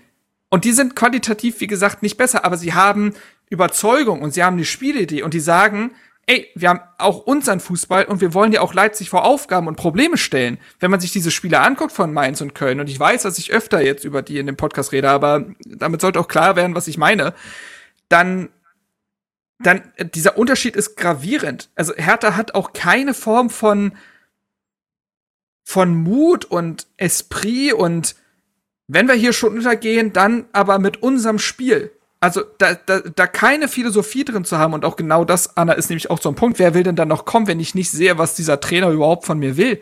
Also das muss ich echt sagen, dass ich da, da manchmal fast schon das Gefühl habe, dass da auch da sehr, ne, fast schon eine veralterte Sicht hat. Wir parken den Bus und dann wird das schon vorne klappen. So das, das, das kann, das reicht heutzutage nicht mehr. Du musst deinen Gegner vor Aufgaben stellen. Du musst ihn auch mal beschäftigen. Du brauchst Entlastung. Du musst irgendwie etwas schaffen, um das, dieses Spiel auf dein Niveau, auf deine Spielidee runterzuziehen. Ja. So. Und, und das hat Hertha gar nicht. Und das, selbst, selbst Fürth hat es Bayern jetzt am Wochenende beim 1 zu 3 schwieriger gemacht als Hertha. Ja, lass, ich äh, gehe da voll mit. Äh, lass uns mal da in den Ausblick einsteigen, weil das äh, schließt ganz gut an. Am Wochenende wird wieder Fußball gespielt. Wer macht ja. das Rennen? Weiß ich gar nicht, wer spielt denn überhaupt? Hertha BSC spielt gegen den SC Freiburg. Marc, du hast ja jetzt bisher gerade schon ein bisschen daran eingestiegen, deswegen wollte ich jetzt da reinstarten. Was muss denn Hertha jetzt machen, damit dieses Spiel erfolgreicher gestaltet wird? Ja, also erstmal ganz, ganz äh, rudimentär gedacht, die Basics abrufen. Es braucht Laufbereitschaft, es braucht eine Körperlichkeit, es braucht Zweikampfswillen, es braucht ähm, Tempo im eigenen Spiel und Dynamik. Das sind die Sachen, die Hertha ja dann auch in dieser halben Stunde gegen Fürth stark gemacht haben. So. Das brauchst du einfach 90 Minuten. Es muss der Anspruch einer Bundesligamannschaft sein, sowas über 90 Minuten abrufen zu können. Denn dann kann es passieren, dass du auch zu deinen Möglichkeiten kommst, weil individuelle Klasse erst aufblühen kann, wenn du sie auf diese Basis stellst. Andersrum funktioniert's nicht. So, und das heißt, dass Hertha erstmal diese Basics abrufen muss. Ähm, dann kannst du eine Mannschaft wie Freiburg auch in ein Kampfspiel verwickeln. Das hat, äh, das hat auch diese Saison schon gezeigt. Also ich glaube, Freiburg hat letztes, also vorletztes Spiel, besser gesagt, ähm, gegen Stuttgart gespielt. Nee, gegen, äh, gegen Mainz, gegen Mainz. Und genau so ein Spiel war das. Dann haben die sich halt im Mittelfeldduelle irgendwie ähm, verfranst und dann ging das spielerisch nicht viel, aber man hat da einen Punkt mitnehmen können. Und wenn Hertha diese Basics abruft, ist da ein Punkt nicht unmöglich. Gleichzeitig ist natürlich Freiburg nicht so ganz schlecht drauf. Die haben jetzt gegen Augsburg, aber Augsburg ist nochmal ein besonderer Fall, 3 zu 0 gewonnen. Und trotzdem glaube ich, dass wenn du die Basics abrufst und auch selber mal versuchst, in irgendeiner Weise etwas, so etwas wie eine Spielidee zu haben, ja, dann geht was. Aber die Hoffnung schwindet halt immer mehr, dass Hertha dazu in der Lage ist. Ja, Anna, ähm, würdest du da äh, zum einen mitgeben, fehlt dir da irgendwas, was äh, jetzt Marc gesagt hat? Und was wird passieren, wenn dieses Spiel fast ebenso in die Hose geht, wie jetzt zum Beispiel gegen Leipzig? Äh, zur ersten Frage, da gehe ich komplett mit, mit Marc eigentlich mit. Da habe ich ihm nichts mehr hinzuzufügen. Aber was passiert, wenn das jetzt genauso in die Hose geht? Also ich kann mir vorstellen, Danach, wenn ich es richtig im Kopf habe, ist ja auch wieder eine Länderspielpause. Oder? Ja.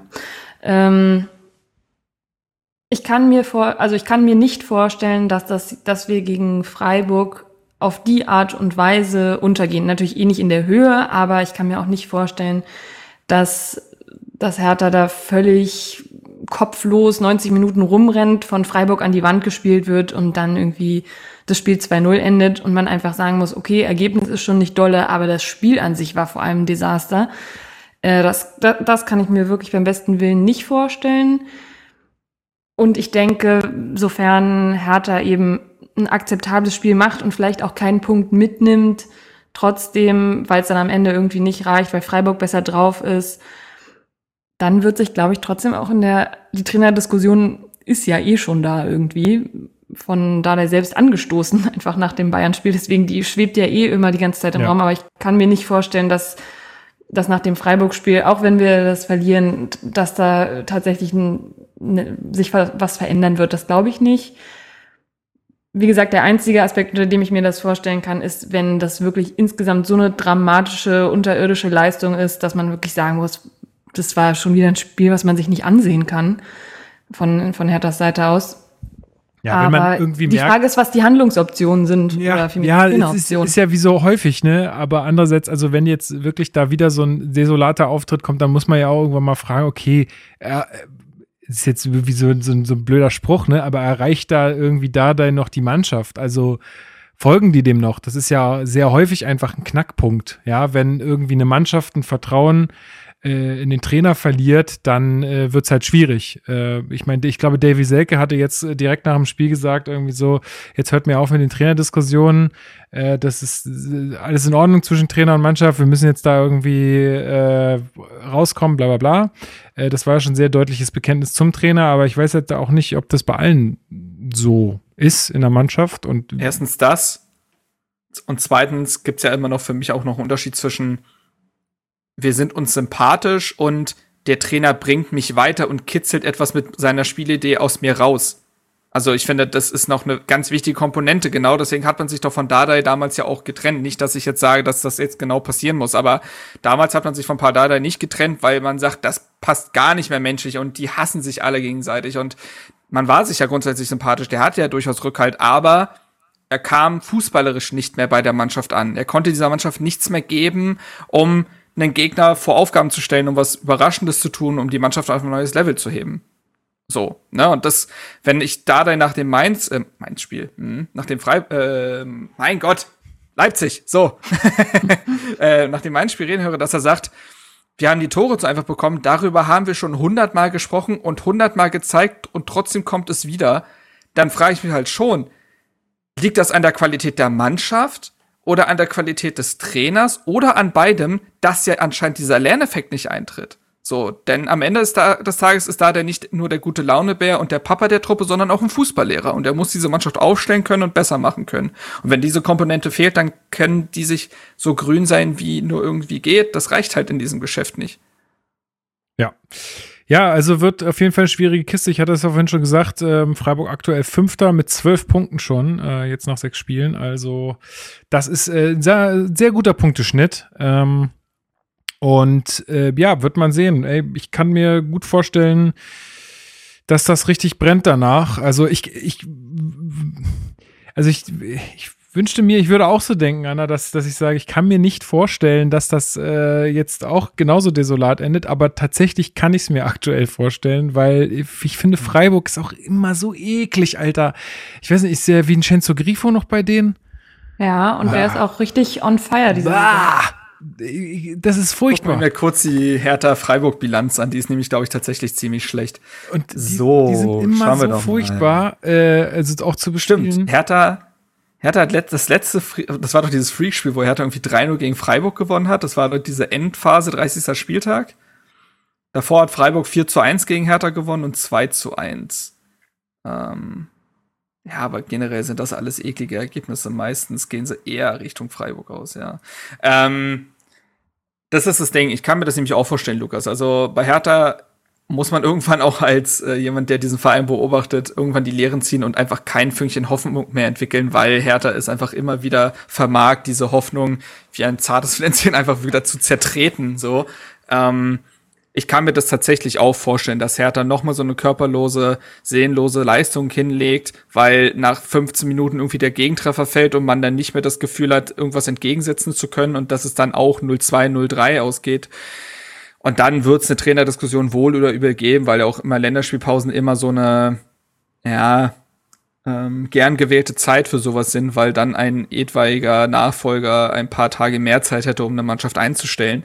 Wir brauchen jetzt, wir wollen das fast nicht zu sehr öffnen, weil wir müssen jetzt auch nicht über diskutieren, wer macht es denn denn und so weiter. Dennoch muss, dies, äh, muss es jetzt eine Reaktion geben. Sie muss nicht darin enden, dass Hertha dieses Spiel 3 zu 0 gewinnt und den schönsten Fußball der Welt spielt. Das ist einfach unrealistisch. Sie muss aber darin enden, dass Hertha die Basics abruft. So, und ähm, positiv könnte stimmen, dass eventuell, eventuell Derek Boyata zurückkehrt. Das hat Dada jetzt offen gelassen, dass er eventuell wieder dabei wäre. Das wäre ja schön, wenn man noch einen gelernten Innenverteidiger dabei hätte. Ähm, vielleicht fällt ein Seevolk ja nicht aus. Ähm, trotzdem gibt's für mich auch noch so ein paar Personalien. Wir haben auch über gewisse Sachen gar nicht geredet, weil es vielleicht schon den Rahmen sprengen würde. Ich habe tatsächlich so langsam Auge wieder auf Alexander Schwolo, bin ich ehrlich. Mhm. Ähm, ich habe definitiv ein Auge auf Marvin Plattenhardt, den ich also in einer desolaten Mannschaft noch mal auffällig schlecht fand, bei dem es mittlerweile an allem mangelt und dem ich mittlerweile in Jaschemski tatsächlich vorziehen würde. Da haben wir auch im Viertspiel drüber gesprochen. Ja, ja absolut. Ähm, und besonders solche Personalien müssen sich jetzt stabilisieren, weil die ja eigentlich auch aufgrund ihrer Bundesliga-Erfahrung und ihres Alters auch vorangehen müssten. Beide sind 29, da muss man einfach erwarten, dass die, wenigstens die Stabilisatoren sind. Wenn die es nicht sind, wer dann? Und ja, solche Spieler müssen sich jetzt auch eindeutig gehörig steigern. Ja, wie, wie machen wir jetzt da eine Schleife drum, Anna? Was, was ist dein Tipp? Ich tippe 1 zu 1 und das ist kein schönes Spiel. Gewagt. Gewagt. Schon, ja. Hm. Mach du, mach du erstmal, Marc. Ja. Also in meinem Kopf hatte ich auch schon einen 1 zu 1. Hm. Aber ich mache jetzt einfach, ich, ich mache jetzt mal den Pessimisten in der Runde und sage, Hertha verliert dieses Spiel 3 zu 1. Ich mache den, Kann noch, mir das tatsächlich noch, vorstellen. den noch größeren Pessimisten in der Runde und ich sage, Hertha verliert ein 0 zu 3 und danach brennt richtig der Baum. Glaube ich wirklich dran. Irgendwie, ich weiß nicht, ich habe es im Gefühl, wenn es anders kommt, ich freue mich. Natürlich ist ja ganz klar, ja, ist ja jetzt nicht so, dass ich das irgendwie möchte. Aber ich kann mir einfach, also nach dem Auftritt, ja, what the fuck halt, ne? Ja, ach so, genau. Haben auch nicht drüber gesprochen. Die genau, da, ist Fax. Da sollte man, das war auch wieder das so ist unfassbar. Geil. Ey, wie kann man als Fußballkommentator, ey, das gibt's ja nicht. Da schaffe ich, was muss ich können?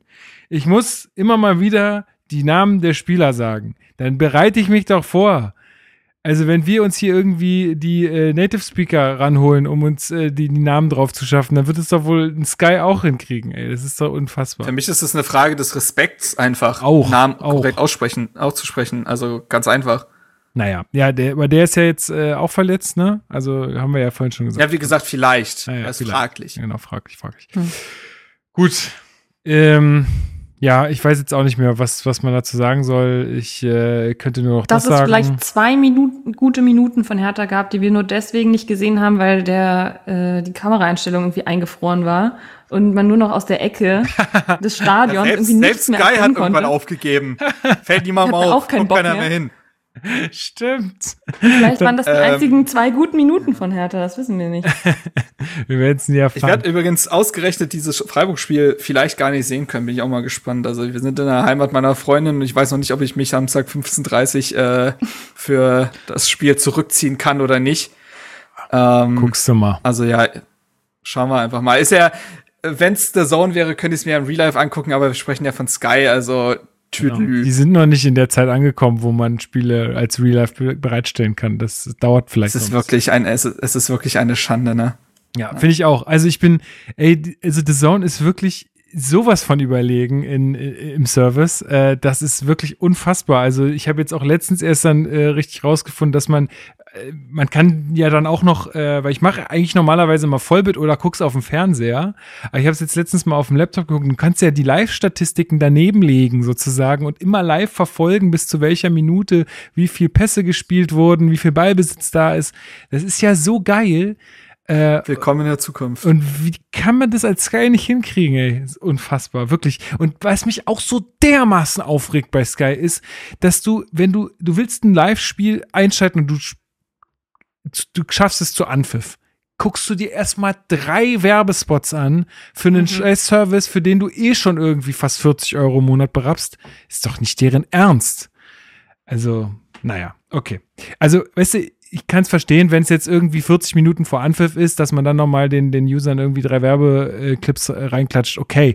Aber man kann doch bestimmt, also es kann doch technisch nicht so aufwendig sein zu sagen, hey, kurz vor 15.30 äh, in dem und dem Stream bitte keine Werbe ein, ein Dingsung mehr. Ist zwar doof, aber ähm, dann können die Leute wenigstens äh, direkt zum Abpfiff einschalten, äh, Anpfiff einschalten. Nee, nee, ist auch so, dass äh, Sky Go dann gerne einfach selber abbricht und dann musst du es neu starten und dann guckst du genau diese Werbung nochmal. Genau. Die übrigens dann in HD läuft Genau. und äh, der Stream an sich läuft dann aber in 1080 Das muss, das ist auch so ein äh, Mysterium. ein, 180 Pixeln. So. Das muss mir auch mal Ja, jemand naja. er erklären. Wie, das, also Ja. wundere ich mich schon immer, warum die Werbung immer in geilster Qualität läuft und der Rest dann naja, kannst, kannst dir selber erklären, ne? Ja, ja, Prioritätensetzung. ja, ja, klar. Gut. Dann, ich glaube, dann können wir es für heute zumachen hier. Ähm, oder Anna, hast du noch irgendwie einen Punkt, der, der dir auf der Seele brannte, auf deinem Notizzettel noch dir ins Auge springt? Nee. Nee, nee. Gut. Dann be- bereite du dich doch schon mal auf deine Abmoderation beziehungsweise dein, deine Auswahl für die Playlist vor. Ich hatte ja als Vorschlag äh, Sido mit Fuffis im Club, so wegen Geld und Windhaus und so. Ist mir vorher nur so gekommen, aber wäre vielleicht auch so ein bisschen zu viel Agro Berlin auf unserer Playlist. Muss nicht sein. Also du darfst, du darfst es gleich total selbst entscheiden. Ich äh, sage vielen Dank wie immer an Marc Schwitzky, ähm, dass du äh, auch in diesen schwierigen Zeiten immer an meiner Seite stehst und äh, wir das hier zusammen durchstehen. Und Sind natürlich quasi ein härter Ehepaar. so ein bisschen. so ein bisschen. Wir gehen durch dick und in gute Zeiten, schlechte Zeiten. Oh, da habe ich ja was, da habe ich ja was für nächstes, nächste Mal, indem ich das Intro. Oh no. Sehr gut. Ui, ui. Ähm, Ja, ja ey, äh, Lukas, du weißt, wie es ist, ne? Ich, mir geht's, mir geht's nicht anders.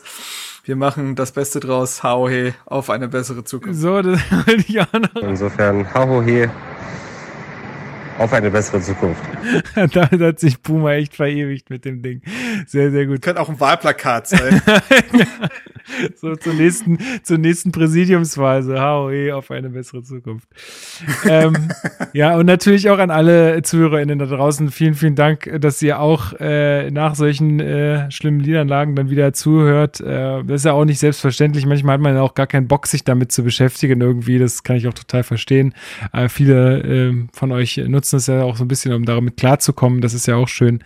Äh, und wie gesagt, wenn ihr so ein bisschen was loswerden wollt und euch mit anderen Leuten austauschen wollt, äh, respektvoll und ohne irgendwie, ja, äh, viel Polemik, dann äh, kommt auch auf unseren Discord-Server. Da kann man ähm, viel mit Leuten schreiben und chatten und vielleicht auch am Spieltag, ich habe es ja dieses Mal wieder nicht miterlebt, vielleicht auch am Spieltag einfach mal in den Sprachchannel gehen und äh, da mit Leuten auch einfach quatschen, wenn man darauf Bock hat. Ähm, also sobald ich mal dafür an dem Spieltag dann selbst auch Zeit habe, wie gesagt, gerade ist privat viel los und so, aber äh, dann äh, werde ich da definitiv auch mal auftauchen. So, und jetzt äh, danke ich noch dir, Anna. Äh, vielen, vielen Dank für, die spontane Bereitschaft auch. Also du hast ja wirklich äh, selbst äh, Initiative ergriffen in der Hinsicht, äh, finde ich äh, super toll. Also habe ich ja gerade schon gesagt, bei mir viel los und dann geht diese Planung manchmal ein bisschen unter. Vielen, vielen Dank dir und äh, wie immer total wertvoll und schön, dass du dabei bist und äh, ja, freue mich auf nächste Mal. Ja, vielen Dank. Ich habe mich auch gefreut, äh, wieder dabei zu sein. Und äh, auch wenn auch wenn ich während des Spiels kurz irgendwie so gedacht habe, oh shit, ey, jetzt dieses, dieses Spiel dann noch zu besprechen. Ähm, genau, aber dann packe ich noch äh, schnell einen Song auf die Playlist. Ich würde, ich, also korrigiert mich, wenn es nicht drauf ist, aber ich würde Highway to Hell ähm, draufpacken. Und äh, ja, ansonsten als äh, selbsternannte Hertha-Based Boulevard-Expertin ähm, da ihr jetzt so vom Hertha-Ehepaar ähm, gesprochen habt, würde ich gerne den Namen Kloski äh, etablieren, aus Kloss und Schwitzki. ähm, Kloski. Und äh, leider habt ihr mir aber jetzt äh, habt ihr mir jetzt die äh, mein Schlusswort geklaut, weil ich wollte natürlich auch eigentlich ähm, den Hertha-Base-Poeten Puma zum Abschluss zitieren. Ähm, aber ja, ich mache es jetzt trotzdem, auch wenn ihr es schon gesagt habt, auf eine bessere Zukunft. Hahohi. Ha!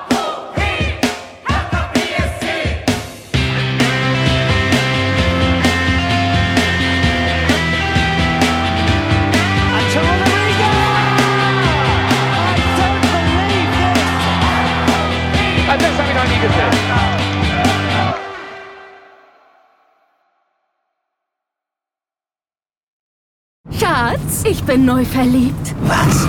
Da drüben. Das ist er. Aber das ist ein Auto. Ja, eben. Mit ihm habe ich alles richtig gemacht. Wunschauto einfach kaufen, verkaufen oder leasen. Bei Autoscout24. Alles richtig gemacht.